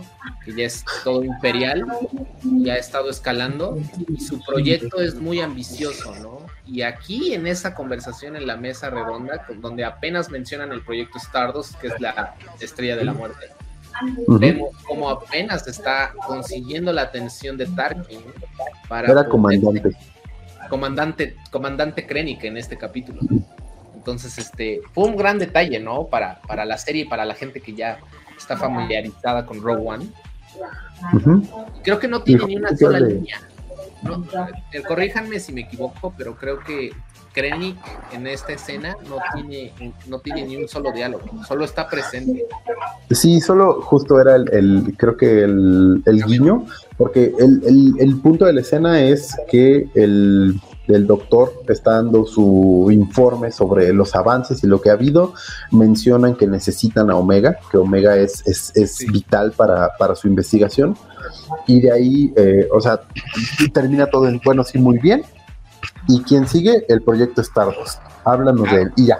No, o sea, No hasta ahí. mencionan nada de Proyecto Stardust, o sea, ya es No. corte, lo, que, lo cual está muy padre, porque no repiten información que ya sabemos.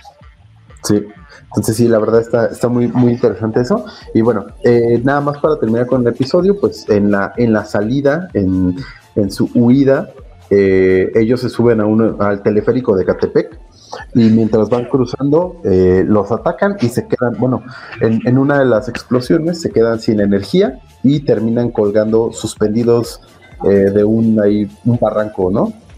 Y, y- y así termina el episodio.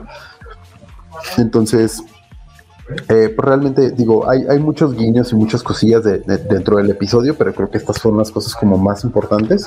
Sí, Eh, entonces, pues nos vamos a aventar al, episodio que sigue, pero antes, antes de empezar, quiero dejar un comentario que está aquí, porque es, es realmente lo principal del episodio y, y- y ahí nos lo dejó Cosner desde, desde que empezamos el, eh, nuestro episodio, diciendo que si Tech merecía morir.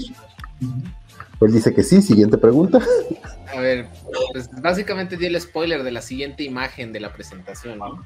Así es. Entonces, pues realmente digo, el final de temporada, el episodio 16, eh, se titula Plan 99. Aquí ya no, no nos deja mucho de qué hablar, pero bueno, vamos a hablar de esto. El episodio inicia realmente donde se quedó el episodio anterior. Están eh, atrapados en el teleférico eh, sin poder moverse. Eh, están luchando. Hay, hay una, una góndola enfrente que también les está disparando mientras hay naves. Están a punto de ser, de ser este, pues abatidos, ¿no? Llegan Em, las, las B-Wings, que son el, pre- el pre- el prototipo de las TIE Fighters, y bombardean el teleférico y este y lo dejan inservible de los, de los rieles. Entonces, este, eso provoca que, que Tech y Hunter planeen una estrategia para poderlos sacarlos de ahí. Eh, pero pues todo se vuelve un conflicto, se empieza a caer un- uno de los vagones del, del teleférico y obviamente Tech eh, en ese momento queda colgando, ¿no? En el otro extremo del vagón y este, pues básicamente se está, se está todavía tratando de subir, pero siguen disparando las TIE Fighters hasta el punto en el que vemos a Tech tomar una decisión radical. En esa decisión radical grita el nombre del capítulo, que es la 99.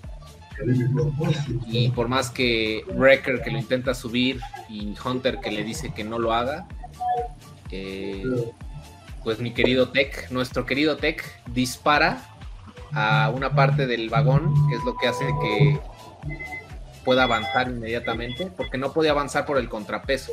Entonces, cuando Tech, más bien este Echo logra hackear el sistema para poder hacer que avancen los vagones otra vez, el vagón quiere avanzar, pero el peso no ayuda. Entonces, toma la decisión crucial de disparar a una parte del riel, que creo que es la parte que está colgando el, el primer vagón, para que el, el primer vagón caiga Eh, prenda por completo. Ajá, exacto, y ya el vagón donde están los demás del el, escuadrón restante, entre ellos Omega, eh, Hunter y Wrecker, pueda avanzar, ¿no? Pues, sí, así pasa y lo que vemos en la imagen es justo la caída de Tech al abismo. y este y lo creo que sus últimas palabras me marcaron mucho porque es algo muy bonito eh, en relación al escuadrón a lo largo de las dos temporadas. ¿no? Que dice específicamente y cito, dice cuándo no hemos seguido órdenes. No, más bien, ¿cuándo hemos seguido órdenes? Y dispara. Y todo así de ¡Ah! El propio nombre de la de la orden 99, Exactamente. haciendo referencia al clon 99 de Clone que se sacrificó por los demás. Exacto, porque por algo mencionó el plan, ¿no? Lo dice en alto porque ya sabe que su escuadrón sabe a qué se refiere con el plan 99. Y el hecho de que le ruegan de que no lo haga, sus últimas palabras fue un buen, un buen cierre a su personaje, que es básicamente se sacrificó por, su, por sus hermanos, por Omega, por todo su escuadrón y date cuenta que no se ve una pesadez en su mirada. podemos ver que él cae y sabe que hizo lo correcto, ¿no? Sabe que, su sacrificio no fue algo que le costó trabajo decidir. Simplemente se tuvo que hacer. Y es que es una de las cosas importantes, ¿no? De, de, Tech, que al final él es el analítico, el que, el que ve todas las opciones y analiza y, y conoce las, las los odds, ¿no? De, todo lo que pueda hacer. Y pues al final él sabía que era la única oportunidad que iban a tener, porque como dices, los B-Fighters ya estaban sobre ellos, eh, eh, ya se había restablecido la energía, el, el, vagón no iba a avanzar, o sea, eran muchas cosas que al final todo en iba a ser, sí, todo estaba en contra, era la única opción y al final pues fue la opción que resultó, ¿no? Que ya ahí después... Eh, se vuelve loco y empieza a avanzar sin frenos y terminan estampándose ahí contra, contra la, base de llegada, bueno, la, la terminal. Sí, explota y salen volando todos. Ajá, exactamente. Em, y pues realmente vemos que, digo, todos terminan desmayados y eh, lo, siguiente que vemos es pues a, Omega despertar ya. Bueno, no, creo que sí, sí vemos como le dicen que se la lleven de nuevo a, a Ortmantel, que es donde está Sid. Sí, ya por fin recordaste el nombre que no lo habíamos dicho hace rato. y justo aquí Serge nos lo dejó y también nos dijo que la, doña Trandoshiano. Sí, justo Serge. Serge es bueno con los nombres, por eso siempre hay que leer los comentarios. sí, sí, sí. También, bueno, ahí, ahí, nos dejó un comentario Abby que ahora sí viene a destruir, entonces está bien. ¡Ah, no! Estamos pasándola bien.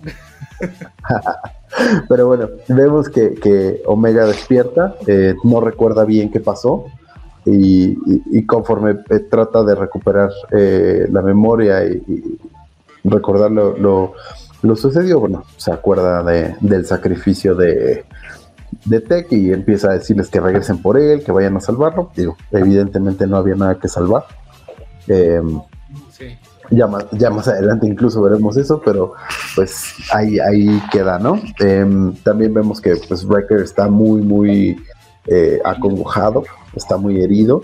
Incluso Sid le sirve ahí un vasito de, su bebida y él le dice que no, que no le interesa, que pues simplemente no se siente bien. Un juguito de chale, ¿no? Ajá. Y, y, pues ya, ¿no? Vemos que este que mientras están ahí en, en, la, en la posada de Sid, eh, pues llega el imperio, ¿no? A Ormantel.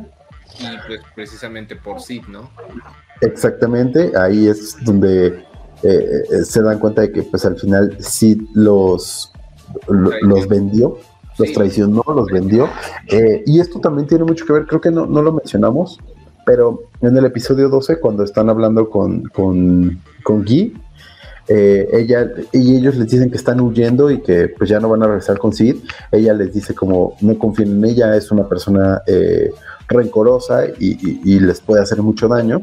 Eh, al final regresan con ella y pues lo que sucede es que justo es rencorosa y les hace daño, ¿no? Y termina vendiéndolos al imperio.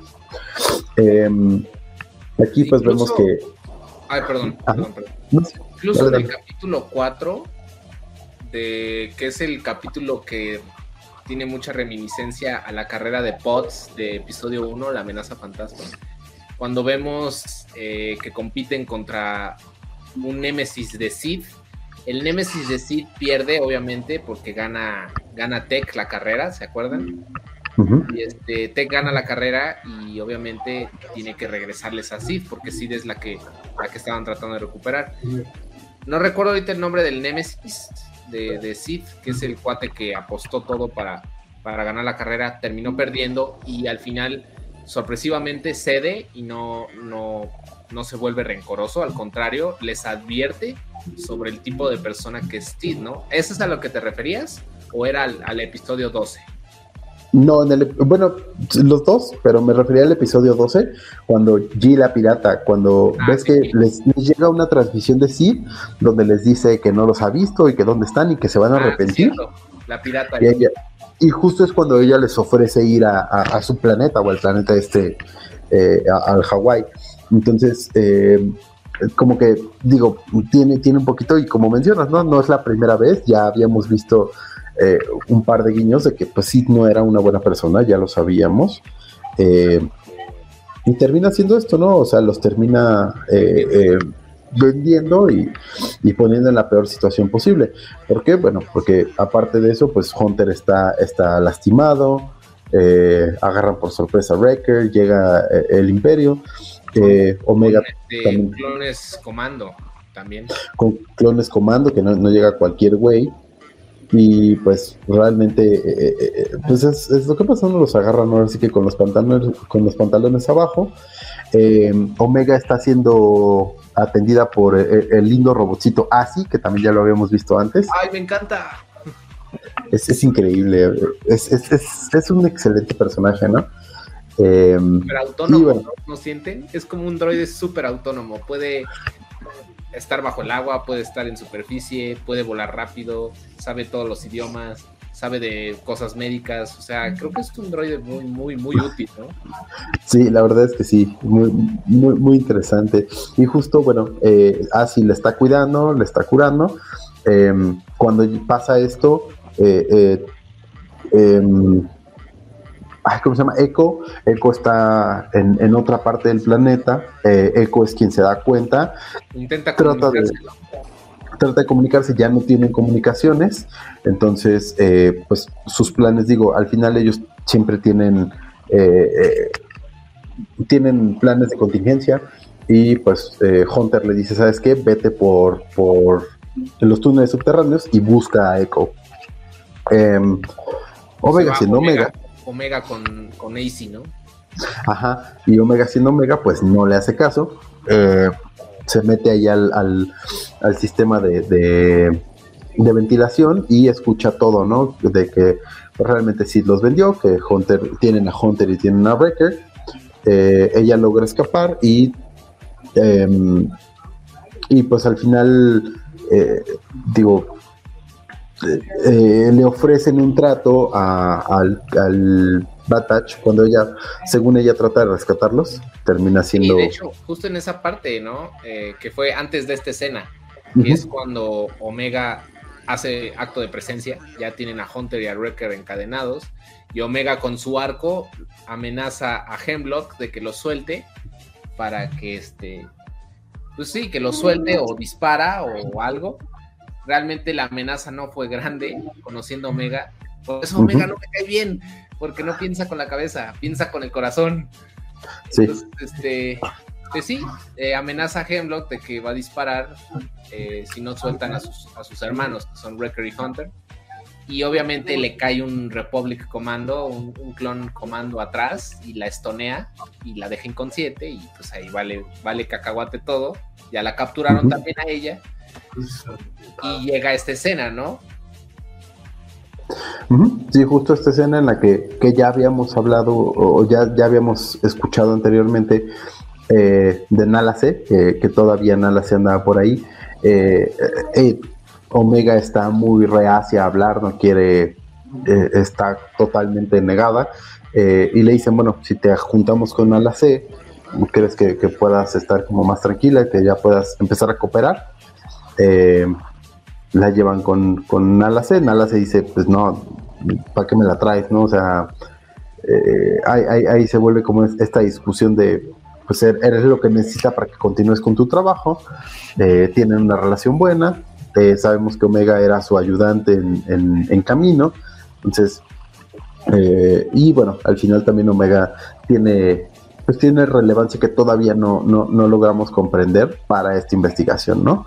Sí, y justo la garra de Ren, porque Hemlock no intenta reunirlos a ellos dos para, para ser felices, a ellas dos, ¿no? O sea, lo que quiere es que Nala C pueda continuar con la investigación, y si no lo hace, Omega paga las consecuencias. Ah, que sepa que Omega está ahí de, de aval. Exactamente, entonces me pareció algo así como un movimiento sucio, pero pues al final lo único que va a impulsar a Nala C a seguir pues, va a ser eh, que Omega siga viva, ¿no? Exactamente. Y bueno, eh, una vez que están en las facilities de, ¿cómo se llama este lugar? Mount Tantis. Tantis. Eh, ajá. Eh, pues eh, justo estas, estas son las mismas instalaciones donde tienen a Crosshair. Em, a ver si está.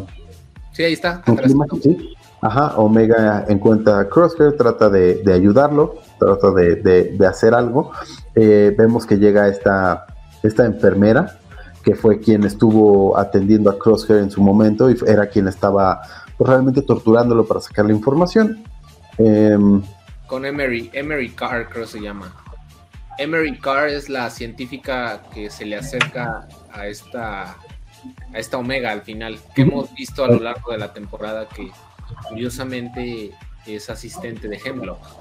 Es asistente de Hemlock, eh, es quien, quien ha estado pues justo en, el laboratorio o en ahí la sala médica. Em, y es quien se queda a cargo de, Omega en este momento. Em, y bueno, ahí es donde viene el, giro de tuerca del final de temporada. ¿Ustedes, esperaban, ¿Ustedes esperaban esto? No. Para nada. Ni se parecen. Había había ahí unas cosas raras, o sea, la forma en que se dirigen los clones no es con desprecio, sino con sí, cierto nivel de respeto, y eso era lo que me llamó la atención de por qué se preocupaba en cierta forma por Crosshair, por qué no lo trataba de la forma en que Hemlock o los Stormtroopers lo hacían. Y ya vimos por qué, porque técnicamente, pues, ella es una pues clon. Y de hecho es curioso que lo digas, porque también cuando estaba curando a Crosshair después de que lo capturan, trata de trata de convencer a Crosshair de que lo haga por las buenas, porque no quiere que lo torturen. Entonces empiezas a ver como que intenta tratarlos de una forma distinta a Hemlock, que es pura violencia y tortura, ¿no? Y ella no, ella, ella tiene otra estrategia, e incluso en el capítulo donde Crosshair se escapa, se escapa muy fácil, ¿no se dan cuenta? Deja un blaster al lado de su mano y eh, obviamente los Stormtroopers como son medio mensos, uno de ellos se agacha y Crosshair agarra el blaster y se así es como se escapa, ¿no? La primera vez. Y a ella, en lugar de matarla, obviamente ella empiezas a notar como que le dice, no tienes escapatoria, no, no tienes de otra, mejor cede por las buenas, te va a ser o sea, va a ser mejor para ti a la larga, ¿no?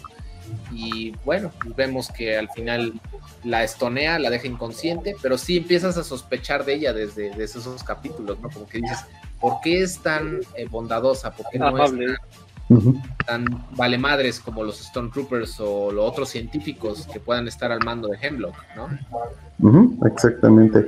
Y bueno, Aquí vienen las, las preguntas buenas. ¿Cómo que una clon femenina adulta no se ve como Tamura Morrison con peluca? Estas son las, preguntas reales. Vimos el meme. Pues sí, pues la verdad es que sí es una, una duda bastante real. ¿Por qué no se parecen? Pero bueno, ella... Es que es animación, exactamente. Pero sí, bueno, eh, eh, justo el, el, episodio termina con este cliffhanger de que, bueno, ella es también una clon, que otra clon femenina, creíamos que, que, Omega. era la única, y ahora vemos que no. Y pues realmente así termina la, la, segunda temporada de That Batch con este comentario que, eh, que nos vemos hasta el 2024 con suerte. Pues no sé, yo, yo, yo la verdad es que, bueno, primero que nada, díganme, ¿cuáles fueron sus, sus sus opiniones de, la temporada en general y del final de temporada. Vas tú, tú, primero, Toño, porque si no yo me debrayo. pues... Mm, me gustó un poco más la, anterior. creo que hubo más relleno que necesario. No, no lo reímos, sí estábamos ah, viendo otros aspectos que no conocíamos de ellos, de texto, relación, y una pequeña probada de cómo será la relación cuando falta un miembro, por ejemplo, cuando se fue Echo. Claro. Y ahora, pues, aquí ya no va a regresar Tex. Bueno, hay quienes dicen de que a lo mejor Tex sí sobrevivió y están entre los memes de no te tocaba carnal y los memes de si regresó Palpatine, ¿por qué no puede regresar Tex? Um, sí, me gustó más la primera temporada, definitivamente. No digo que sea mala esta temporada, pero creo que le pudieron quitar un poco, un tanto de relleno. claro. Pero sí, como dijo nuestro amigo Costner, que me sorprende que ahorita que hizo su cameo no haya reclamado de que, que en la serie de Boba Fett pudo haber salido Boba Fett con sus dos hermanos. Porque ahora resulta que tiene dos hermanos. Pero a lo mejor en- mañana lo dice. Ah, pero sí, ahora sí que es sabido de que los finales de temporada necesitan estos giros de tuerca para asegurar la siguiente temporada y Claro. vamos a ver qué funcionó. Sí. Exactamente. Falta ver si realmente funciona. Yo creo que sí. Yo creo que sí vamos a ver en 2024 hablando de Bad Batch 3. Y ahora a ver cómo funciona el Bad Batch sin su cerebro. Y pues un miembro de que se fue haciendo en cierta forma querido. Y creo que ya en otros capítulos lo habíamos mencionado, ¿no? De que a ver si no mataban a Tech ahora que le habían ah, ahora que tenía tanta atención. Ahora que tenía novia y, y ya se había vuelto amigo de Omega. Y Sí. protagonismo y todo. Sí. Yo honestamente no pensé que iban a hacer un cliffhanger para una tercera temporada. Honestamente yo le decía justo a mi compañero Sergio, que nos está viendo, que yo esperaba que Bad Batch terminara con esta temporada. O sea, que ya fuera el cierre. ¿Por qué? Porque siento que su el plot central se ha estado desviando y ha estado sacando sub, sub, sub- subtramas, como tramas secundarias, que empiezan a perder la atención de la audiencia. Empieza, la audiencia empieza a perder el interés. Pues son tramas muy pequeñas que no influyen en lo que realmente importa, ¿no? Pero el hecho de que están tratando de justificar cómo hicieron la famosa línea de episodio 9 de Somehow Palpatine Return en Bad Batch, bueno, pues sí, sabemos que intentan llevarnos a eso por un camino menos patético, pero pues también demasiado relleno si nos este, y si nos pega, ¿no? Y el saber que en la siguiente temporada tal vez, o sea, sí resuelvan lo del cliffhanger de, de esta científica con Omega, que son hermanas, pues también estoy seguro que va a haber mucho relleno. O sea, estoy casi seguro. Y a mí, a mí ¿sabes qué me preocupa mucho de esto? Es que la, la intención de, o sea, que, que todos tenemos, o, o el fin de esta serie, es ver lo de la clonación. Sí, Pero ya sabemos que van a pasar muchos años y en Mandalorian todavía siguen con la clonación. sí. O sea, no, me, me- me preocupa mucho que realmente esta serie no va a llegar a nada. Claro. Pues ojalá O sea- y lo justifiquen bien. Sí, que justifiquen qué falló y por qué en Mandalorian tuvieron que retomarlo, ¿no? Eh, eh, no sé, eh, eso me preocupa un poco. Fuera de eso, creo que estoy, estoy muy de acuerdo con Toño. La, la serie es buena. A mí sí me gustó esta temporada un poquito más que la primera. La primera la sentí más de relleno, pero eh, creo que lo que platicábamos al principio es muy filoni hacer este tipo de contenido con tanto relleno y luego ir cerrando esos huecos más adelante. Entonces creo que todo ese relleno en algún momento va a tener alguna relevancia. Esperemos, ¿no? Esperemos, porque en una de esas le aplican un Clone Wars y le dicen ya acaba la papi, porque si no, Acaba en una temporada, ¿no? sí. Eh, échate tres episodios para que cierra todo en tres episodios y pues ya no, no nos va a salir la cuenta. Sí, sí, justo, justo este. eh, precisamente con lo que mencionan ustedes, eh, la temporada, esta temporada yo la sentí eh, balanceada en ciertas cosas y desbalanceada en otras. Porque sí hay bastante relleno, pero hay, hay cosas muy buenas, o sea, referencias muy buenas, lo de Krennic es muy bueno. Los últimos dos capítulos de Bad Batch Para mí son muy buenos. El capítulo que mencionamos al principio de este episodio de podcast, que es el capítulo número 12, que se llama El puesto de avanzada, el auto. Ese es un super capítulo y se defiende por sí solo. No necesitas ver el resto de la temporada para entender ese capítulo con el teniente Nolan y con el comandante Mayday ese capítulo es una, un buen resumen de lo que un buen capítulo de Star Wars podría ser, porque ves la evolución de personajes que mucho tiempo ves estancados en una posición. Y la verdad, yo en lo personal, y yo se lo he dicho a Abigail también, que ahorita también nos está comentando, y a Sergio, yo a, a Omega no la trago, no la trago. No la soporto. No la soporto. ¿Por qué? Porque es puros problemas al escuadrón. Puro problema al escuadrón. Solo por ella, el equipo perdió a Tech. Por ella. Sí, y, qué crees que eh, justo en, este podcast, este podcast me he escuchado hablar de, muchas cosas, pero una de las cosas que a mí siempre me ha molestado, no me molesta tanto Omega, entiendo, entiendo la molestia de la gente y, pues también hay que entender que es una morrita. Ajá. Pero eh, a mí lo que me molesta es la fórmula repetida de Omega la caga y la tenemos que salvar, Omega la caga y la tenemos que salvar, Omega la caga y la tenemos que salvar. Y se repite muchísimo y realmente es, es el hilo conductor de la serie. Y no, no, aprende, la morra no aprende hasta que pinche, justo lo decía con Sergio, perdón por el vocabulario, justo lo decía con Sergio. No, date, date. lo decía con Sergio, este, yo creo que Tech, más bien, más bien Echo, no lo dicen en la serie, pero Echo se hartó de las mamadas de, Omega y dijo, no, yo me voy con Rex, güey, no mames. Para ser de, de, niñero, mejor el Mandaloriano. ya, demasiados niñeros en la saga. Sí, exacto, pero, o sea, yo decía, se entendió como eso, ¿no? Cuando, cuando Echo se va, ¿no? Yo lo entendí así, pero luego el capítulo donde Omega no supera que Echo se va con Rex, yo dije, ya, morra madura. Como, como dice Abby, ya suéltalo. Sí, exacto. Y de hecho, este, sí, Omega, Omega sí tiene tiene muchas incógnitas, en su, su, personaje tiene muchas incógnitas, pero la verdad es que como personaje no es un personaje que aporte mucho, sí es como un elemento emotivo que hace que el escuadrón sienta cierta pertenencia a tener una familia. Pero lo que yo sí noto es que, al menos con Tech y con Echo, ese sentimiento no está.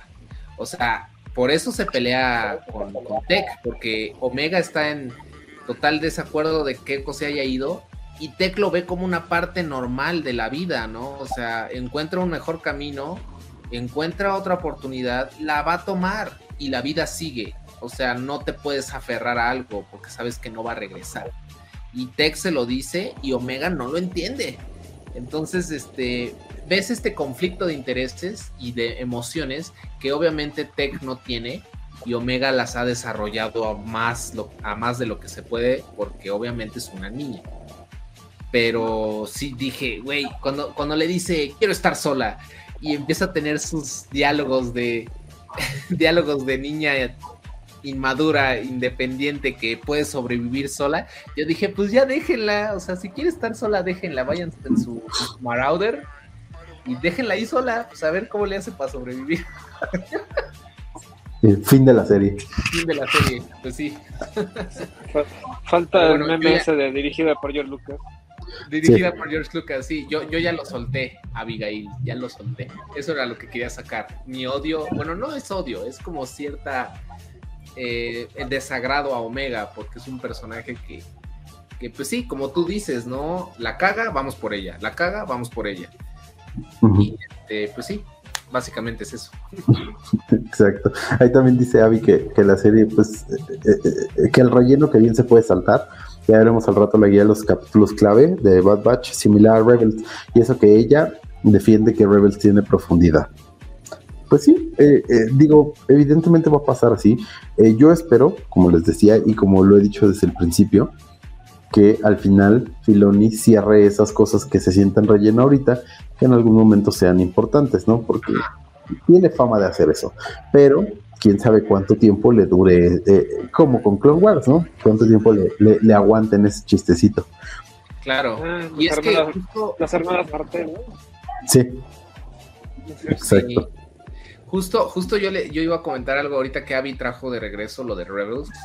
No sé ustedes si a ustedes les pasó, pero a mí me costó muchísimo trabajo terminar la primera temporada de Rebels. O sea, una vez que terminas la primera temporada, la segunda temporada empieza un poco más interesante, pero a mí me costó mucho trabajo ver Rebels porque se me hizo relleno absoluto la primera temporada. Relleno absoluto, sí, algunos cameos de Lando Calrissian, eh, el, el Outrider de Dash Rendar, que es de un personaje de un videojuego, los cameos a los videojuegos de antes, pero en esencia yo sentí que era Filoni quiso hacer una serie para niños. Como que Ajá, ahora se sí, sentía muy niños. Wars no fue para niños, aunque decían que sí, y con Rebels quería cumplir esa meta, ¿no? De que ahora sí fuera para niños. Lo logró porque sí tiene contenido bastante más amigable, pero aún así llegas a la segunda temporada de Rebels y empiezas a notar esta evolución entre Kanan y Ezra, que empiezas a decir, ok, son personajes fuertes, son personajes fuertes. Pero a mí me costó mucho trabajo. Yo podría decirte que Rebels, aunque Abby la defienda, tiene también mucho relleno, demasiado relleno. Sí, sí lo tiene, pero creo que Rebels cumplió con algo que Clone Wars no fue, y es que eh, está sintetizada. O sea, a pesar de que tiene relleno, la historia Sí. es muy concreta y, y- y- y te maneja temas que se van cerrando conforme van saliendo, ¿no? Claro. Eh, vemos, o sea, a Darth Maul y, así como entra, se acaba, ¿no? Y vemos este, o sea, to- todos estos elementos, creo que, digo, al final sí quedan un cliffhanger, pero la serie como tal cumple y, y no se siente tan larga y tan llena de, de, de- de paja como Clone Wars en su momento y ahorita Bad Batch. Entonces Claro. creo que sí es diferente, pero estoy de acuerdo contigo. A mí también la primera temporada me, me pareció muy infantil y, y medio tediosa. y pesada, porque son Ajá, pero- conforme va, va avanzando se, se va sintiendo un poquito más concreta. empiezan a salir los inquisidores y eh, empiezas a sentir como que, que- que los inquisidores ya le dan la importancia que, me- que se merecen.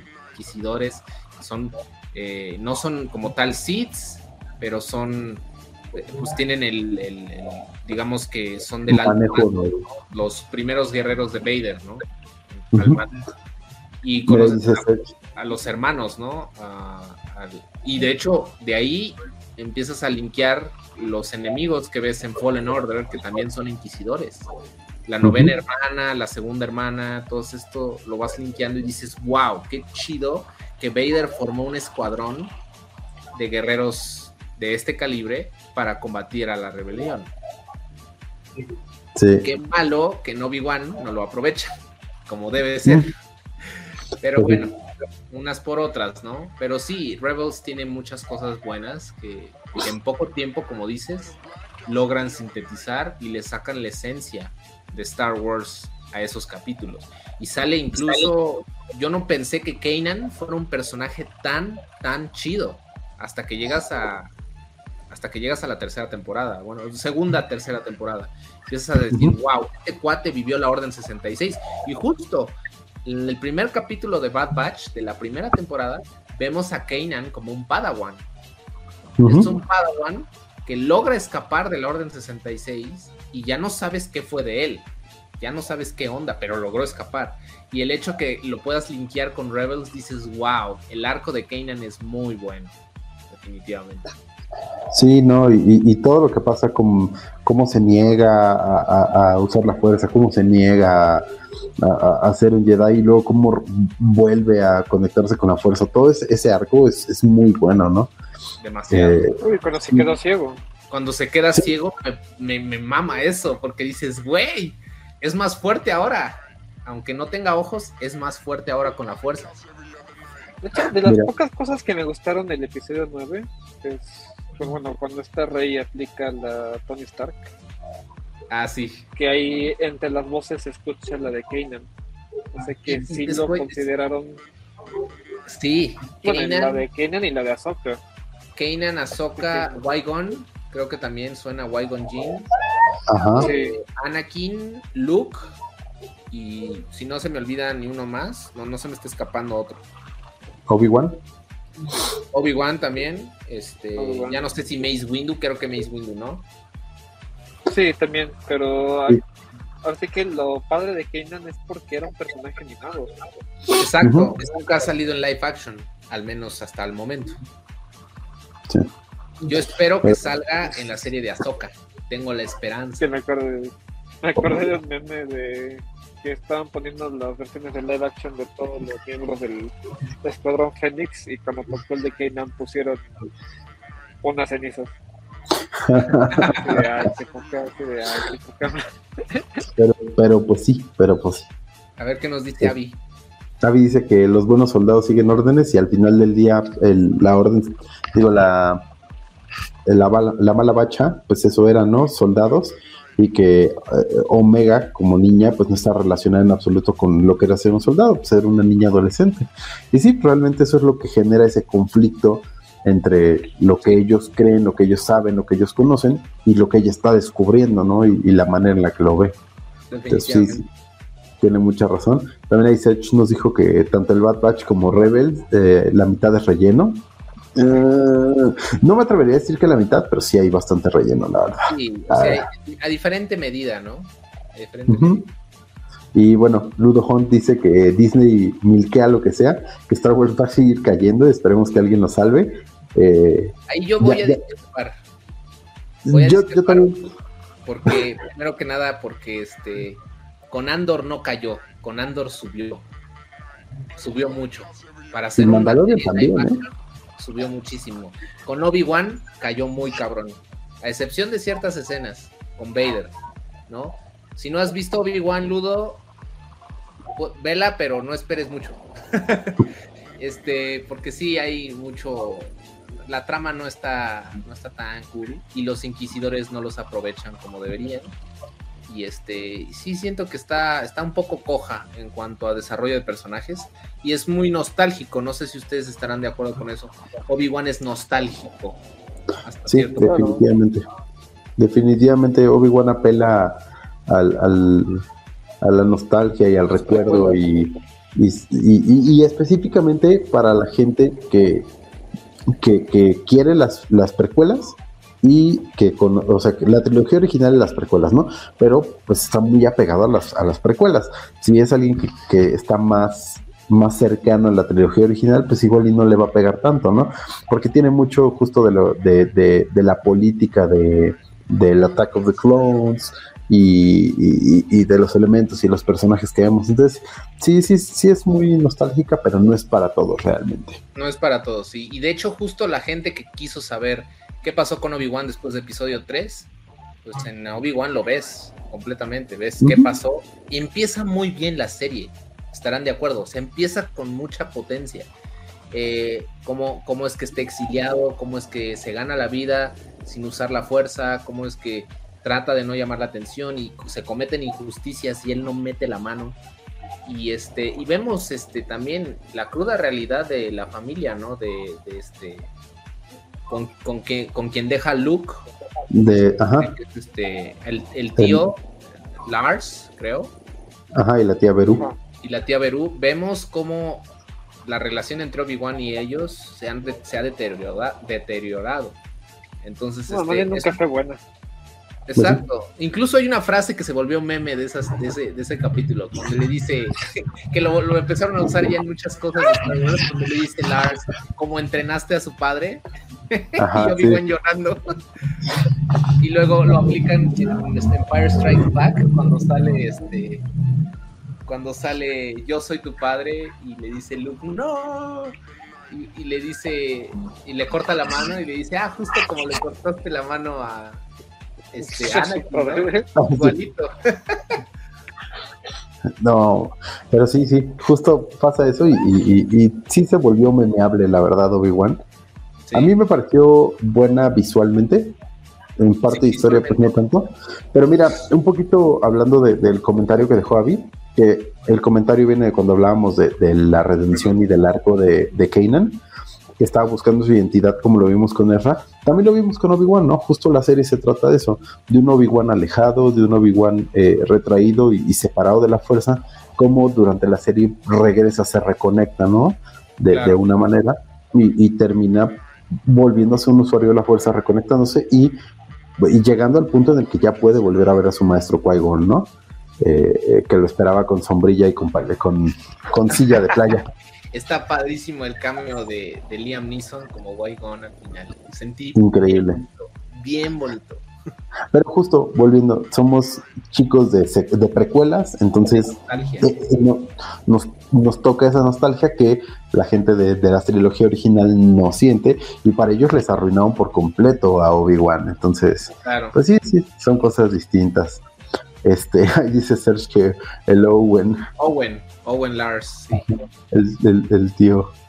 Este, y pues bueno, eh, creo que ahora sí ya platicamos todo lo que necesitamos de Bad Batch. Ahí nos aventamos también un poquito hablando de las otras series. Eh, entonces, en, términos generales, eh, decimos que la serie fue buena, tiene mucho relleno, creo que tiene mucho relleno y no, no hay como, como esconderlo, pero se siente un poquito más sólida que la primera temporada, ¿no? Sí. Como que ya, ya, ya va, va tomando forma y llegando a lugares. Sí, y vemos más como conspiraciones en esta segunda temporada. Vemos una conspiración más grande.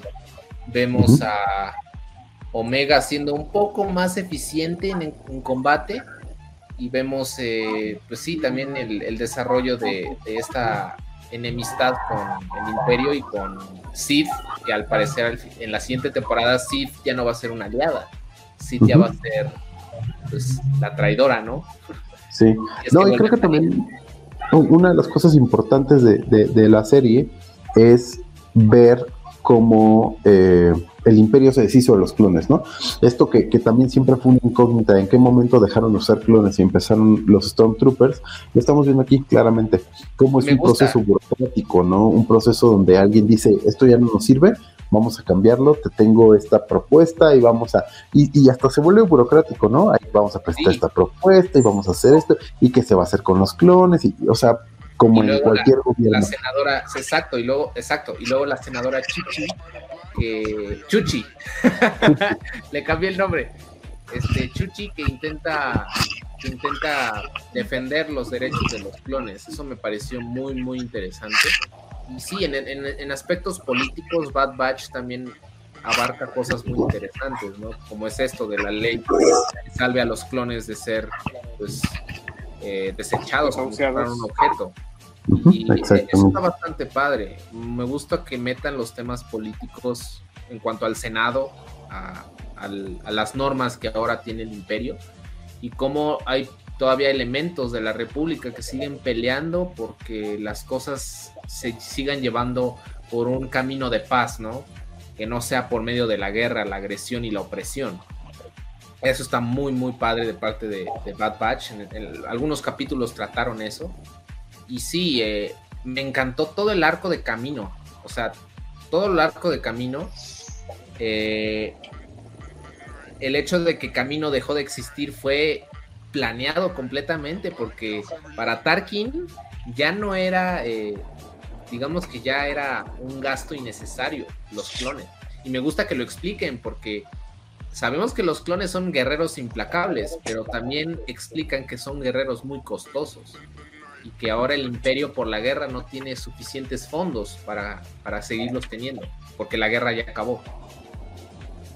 Entonces, este arco es muy interesante y lo vemos en Bad Batch, así como dices. Entonces, ah, creo que Serge tiene un comentario, ¿no? Sí, ahí, te dejo un comentario, creo que de lo que hablábamos antes, que salvo por los inquisidores, Obi-Wan le gustó y que siempre lo va a decir aunque, aunque a ti te cague. Entonces, pues ahí, tendrán su discusión ustedes, pero... Fuera de pantalla. A, mí también Obi-Wan me gustó bastante. Eh, digo, ya, lo he dicho varias veces. Creo que pudo ser mejor. Creo que hay cosas que, que, pudieron mejorar, como los inquisidores, pero bueno, es. No, y el arco de Leia. ¿Qué onda con Leia? es una. Ah, sí. No, no, no, ¿qué, ¿qué, onda? Casi, casi dos o tres capítulos dedicados a Leia. Y yo así de, ¿qué onda? Y aparte, eh, eh, se vuelve una vez más el, el, la historia de Disney, ¿no? El, el, o sea, el, la figura paterna, la figura que requiere protección, la figura que requiere protección, que hace algo mal, y la figura paterna la tiene que cuidar, que también es un poquito lo que vemos con Mandalorian, lo que vemos con Bad Batch, lo que vemos con Obi-Wan. Esa fórmula se repite muchísimo. Pero creo que al final, eh, digo, tiene sus méritos, eh, lo hicieron muy bien. Volvimos a tener a Iwan McGregor, que, la verdad es que es, una joya perfecto, para el papel, ¿no? Entonces creo que fueron, fueron muchos, muchos aciertos. Eh, en la historia tal vez no fue el mejor acierto, pero tiene, tiene lo suyo. Este, ¿Ustedes creen que pues, haya una temporada, una segunda temporada de Obi-Wan? Yo creo que quedó muy abierto justo lo de Qui-Gon eh, y, esa, eh, esa idea de llegar al punto en el que se vuelvan uno con la fuerza, porque falta ese entrenamiento de Obi-Wan, ¿no? Pero no, yo no la veo necesaria, pero... Y, la verdad, tampoco creo que Disney la haga porque el de Obi-Wan no fue tan bueno. Sí, no, fue, muy, fue muy criticado. Sí, de hecho, justo les iba a decir que es, es interesante porque Andor fue, fue confirmada para una segunda temporada. Este, si no tengo, si no mal recuerdo.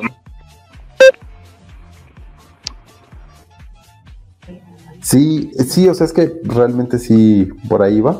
Y, pues la verdad es que también los ratings son los que mandan ahí, ¿no? Entonces, pues quién sabe qué pase. Pero sí algo te puedo decir es que una de las series que me dejó 100% satisfecho en, este, en estos últimos meses fue la de Tales of the Jedi. Uy, qué chulada. Esa, esa serie no la hemos mencionado a lo largo del episodio, pero cada capítulo de, ese, de esa serie, Ludo, Sergio, los que sea que estén viendo todavía la transmisión, si no han visto Tales of the Jedi, es una joya de pieza a cabeza. Y creo que son, ¿cuántos capítulos? Son uno, dos, Como seis, seis ocho. Y son capítulos cortos, duran como 20 minutos cada uno. Y son mágicos, porque ves un trans, ves un backstory muy chido del Conde Dooku, ves un backstory muy chido de los Jedi. Y son historias cortas dentro de la era de la República y la era, la pre-era de la República y la verdad, los diálogos, las historias, los combates, todos son muy buenos. Y te da como esas vibras, ¿no? De Clone Wars, porque la animación sigue siendo tipo Clone Wars, ¿no? Tipo Bad Batch. Y este, pero ves todavía Mace Windu, ves a, ves a este, a Qui-Gon de joven, ves a Count Dooku de joven. Y hay frases que, que, las dicen en estos capítulos y empiezas a asociarlas con lo que ves en, las, en, la, en la trilogía original y en la trilogía de, la, de las precuelas, ¿no? Entonces, Tales of the Jedi me dejó muy satisfecho. Yo creo que hasta el momento es lo mejor que ha hecho Disney después de Andor en cuanto a animación. Y lo que siento que es este una joya en bruto de Disney.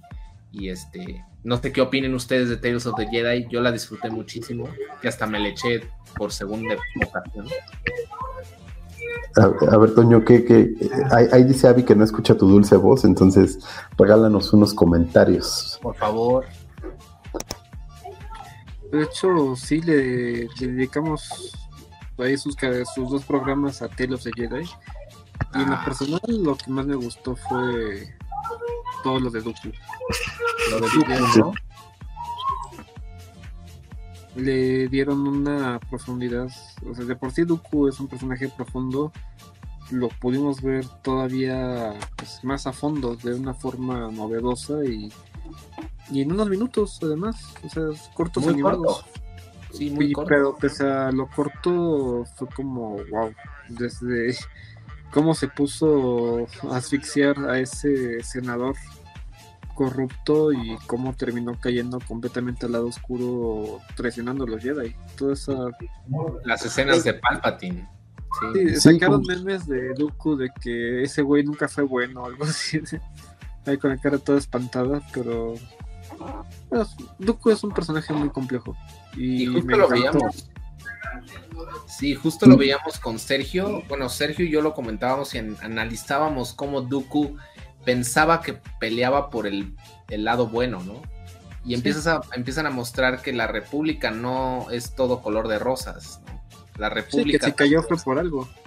Exacto. Y, y Dooku de- cuenta de la corrupción que había dentro de la República y dijo, no, pues si esto no funciona, Y Tiene que de la. Orden Jedi. exactamente. Sí, porque bueno, También- en lo personal, Mace Windu, por ejemplo, eh, representa como todas las razones por las cuales la, la Orden Jedi cayó y cayó de una forma Sí. desastrosa. Y Sí. eso lo vimos en el segundo capítulo.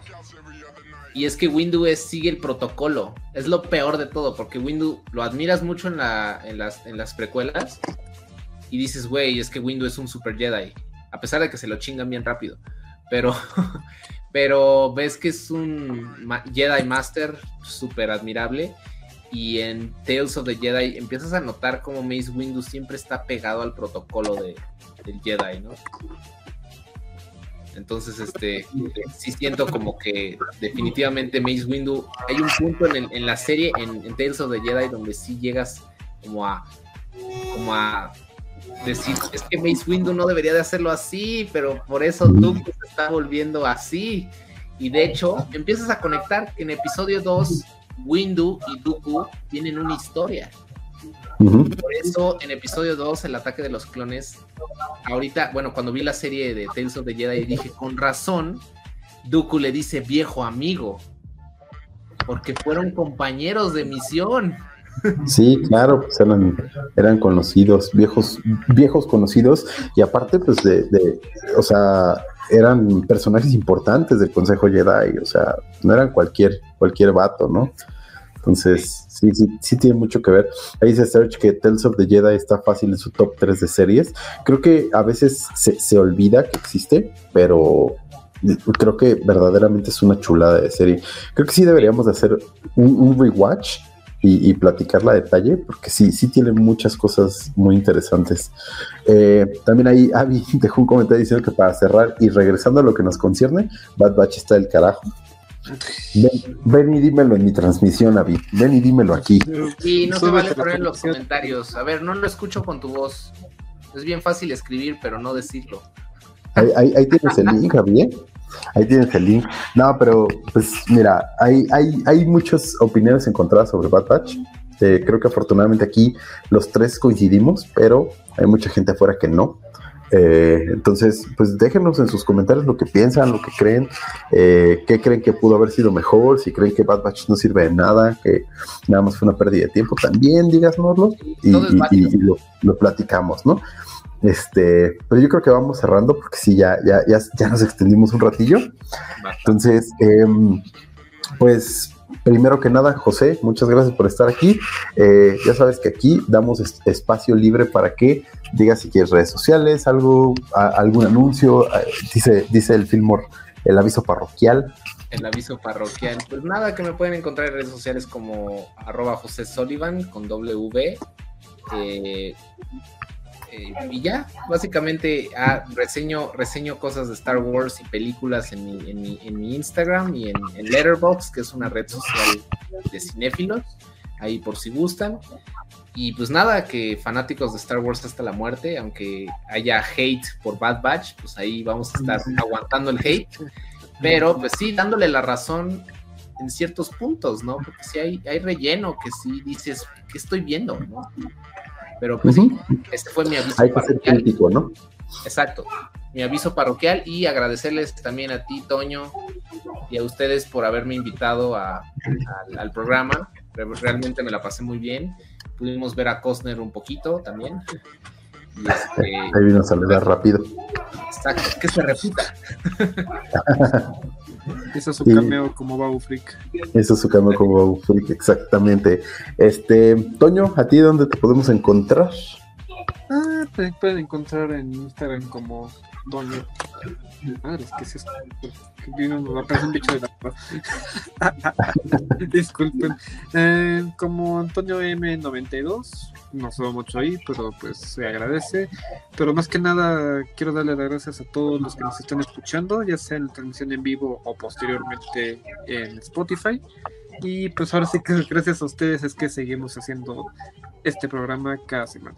Y pues nos pueden encontrar mañana con Destructores de la Galaxia, si no mal recuerdo, para seguirnos con Mandalorian, que ya estamos en la recta final. Perfecto, perfecto. Muchas gracias, Toño. Y bueno, eh, a mí me pueden encontrar como arroba dame todo el money. Estoy en, la- en, en Twitter, Instagram, TikTok. Ahí hay bonitos, bonitas fotos del nuevo perrito, el Juan Ignacio. Eh, y bueno, a nosotros el podcast nos pueden encontrar como Imperio Galáctico Podcast en Facebook, Instagram, en TikTok. En Twitter estamos como Imp Galáctico Pod porque no nos dieron suficientes letras para nuestro nombre. También nos pueden encontrar en todas las plataformas de podcast. Si nos escuchan en Spotify, en Apple Podcast, por favor regálenos cinco estrellitas, dejen un comentario, compartan. Eh, si nos están viendo en YouTube nuestras bonitas caritas, por favor denle like, suscríbanse, dejen comentarios, pásenle el video a quien quieran, a la persona que más confianza le tengan para que venga y nos deje sus bonitos comentarios también. ¿Vale? Entonces, pues muchas gracias a todos por estar aquí. Eh, Eh, fue, fue un buen fue un buen programa, ya nos echamos más de dos horitas, entonces pues gracias a todos, gracias José por estar con nosotros Sí, y pues ya saben, may the force be with you, This is the way. this is the way. y bonitas vacaciones. Sí, Bonitas feliz puente. Feliz Semana Santa. Este podcast fue producido por Eric Fillmore, arroba Cosner.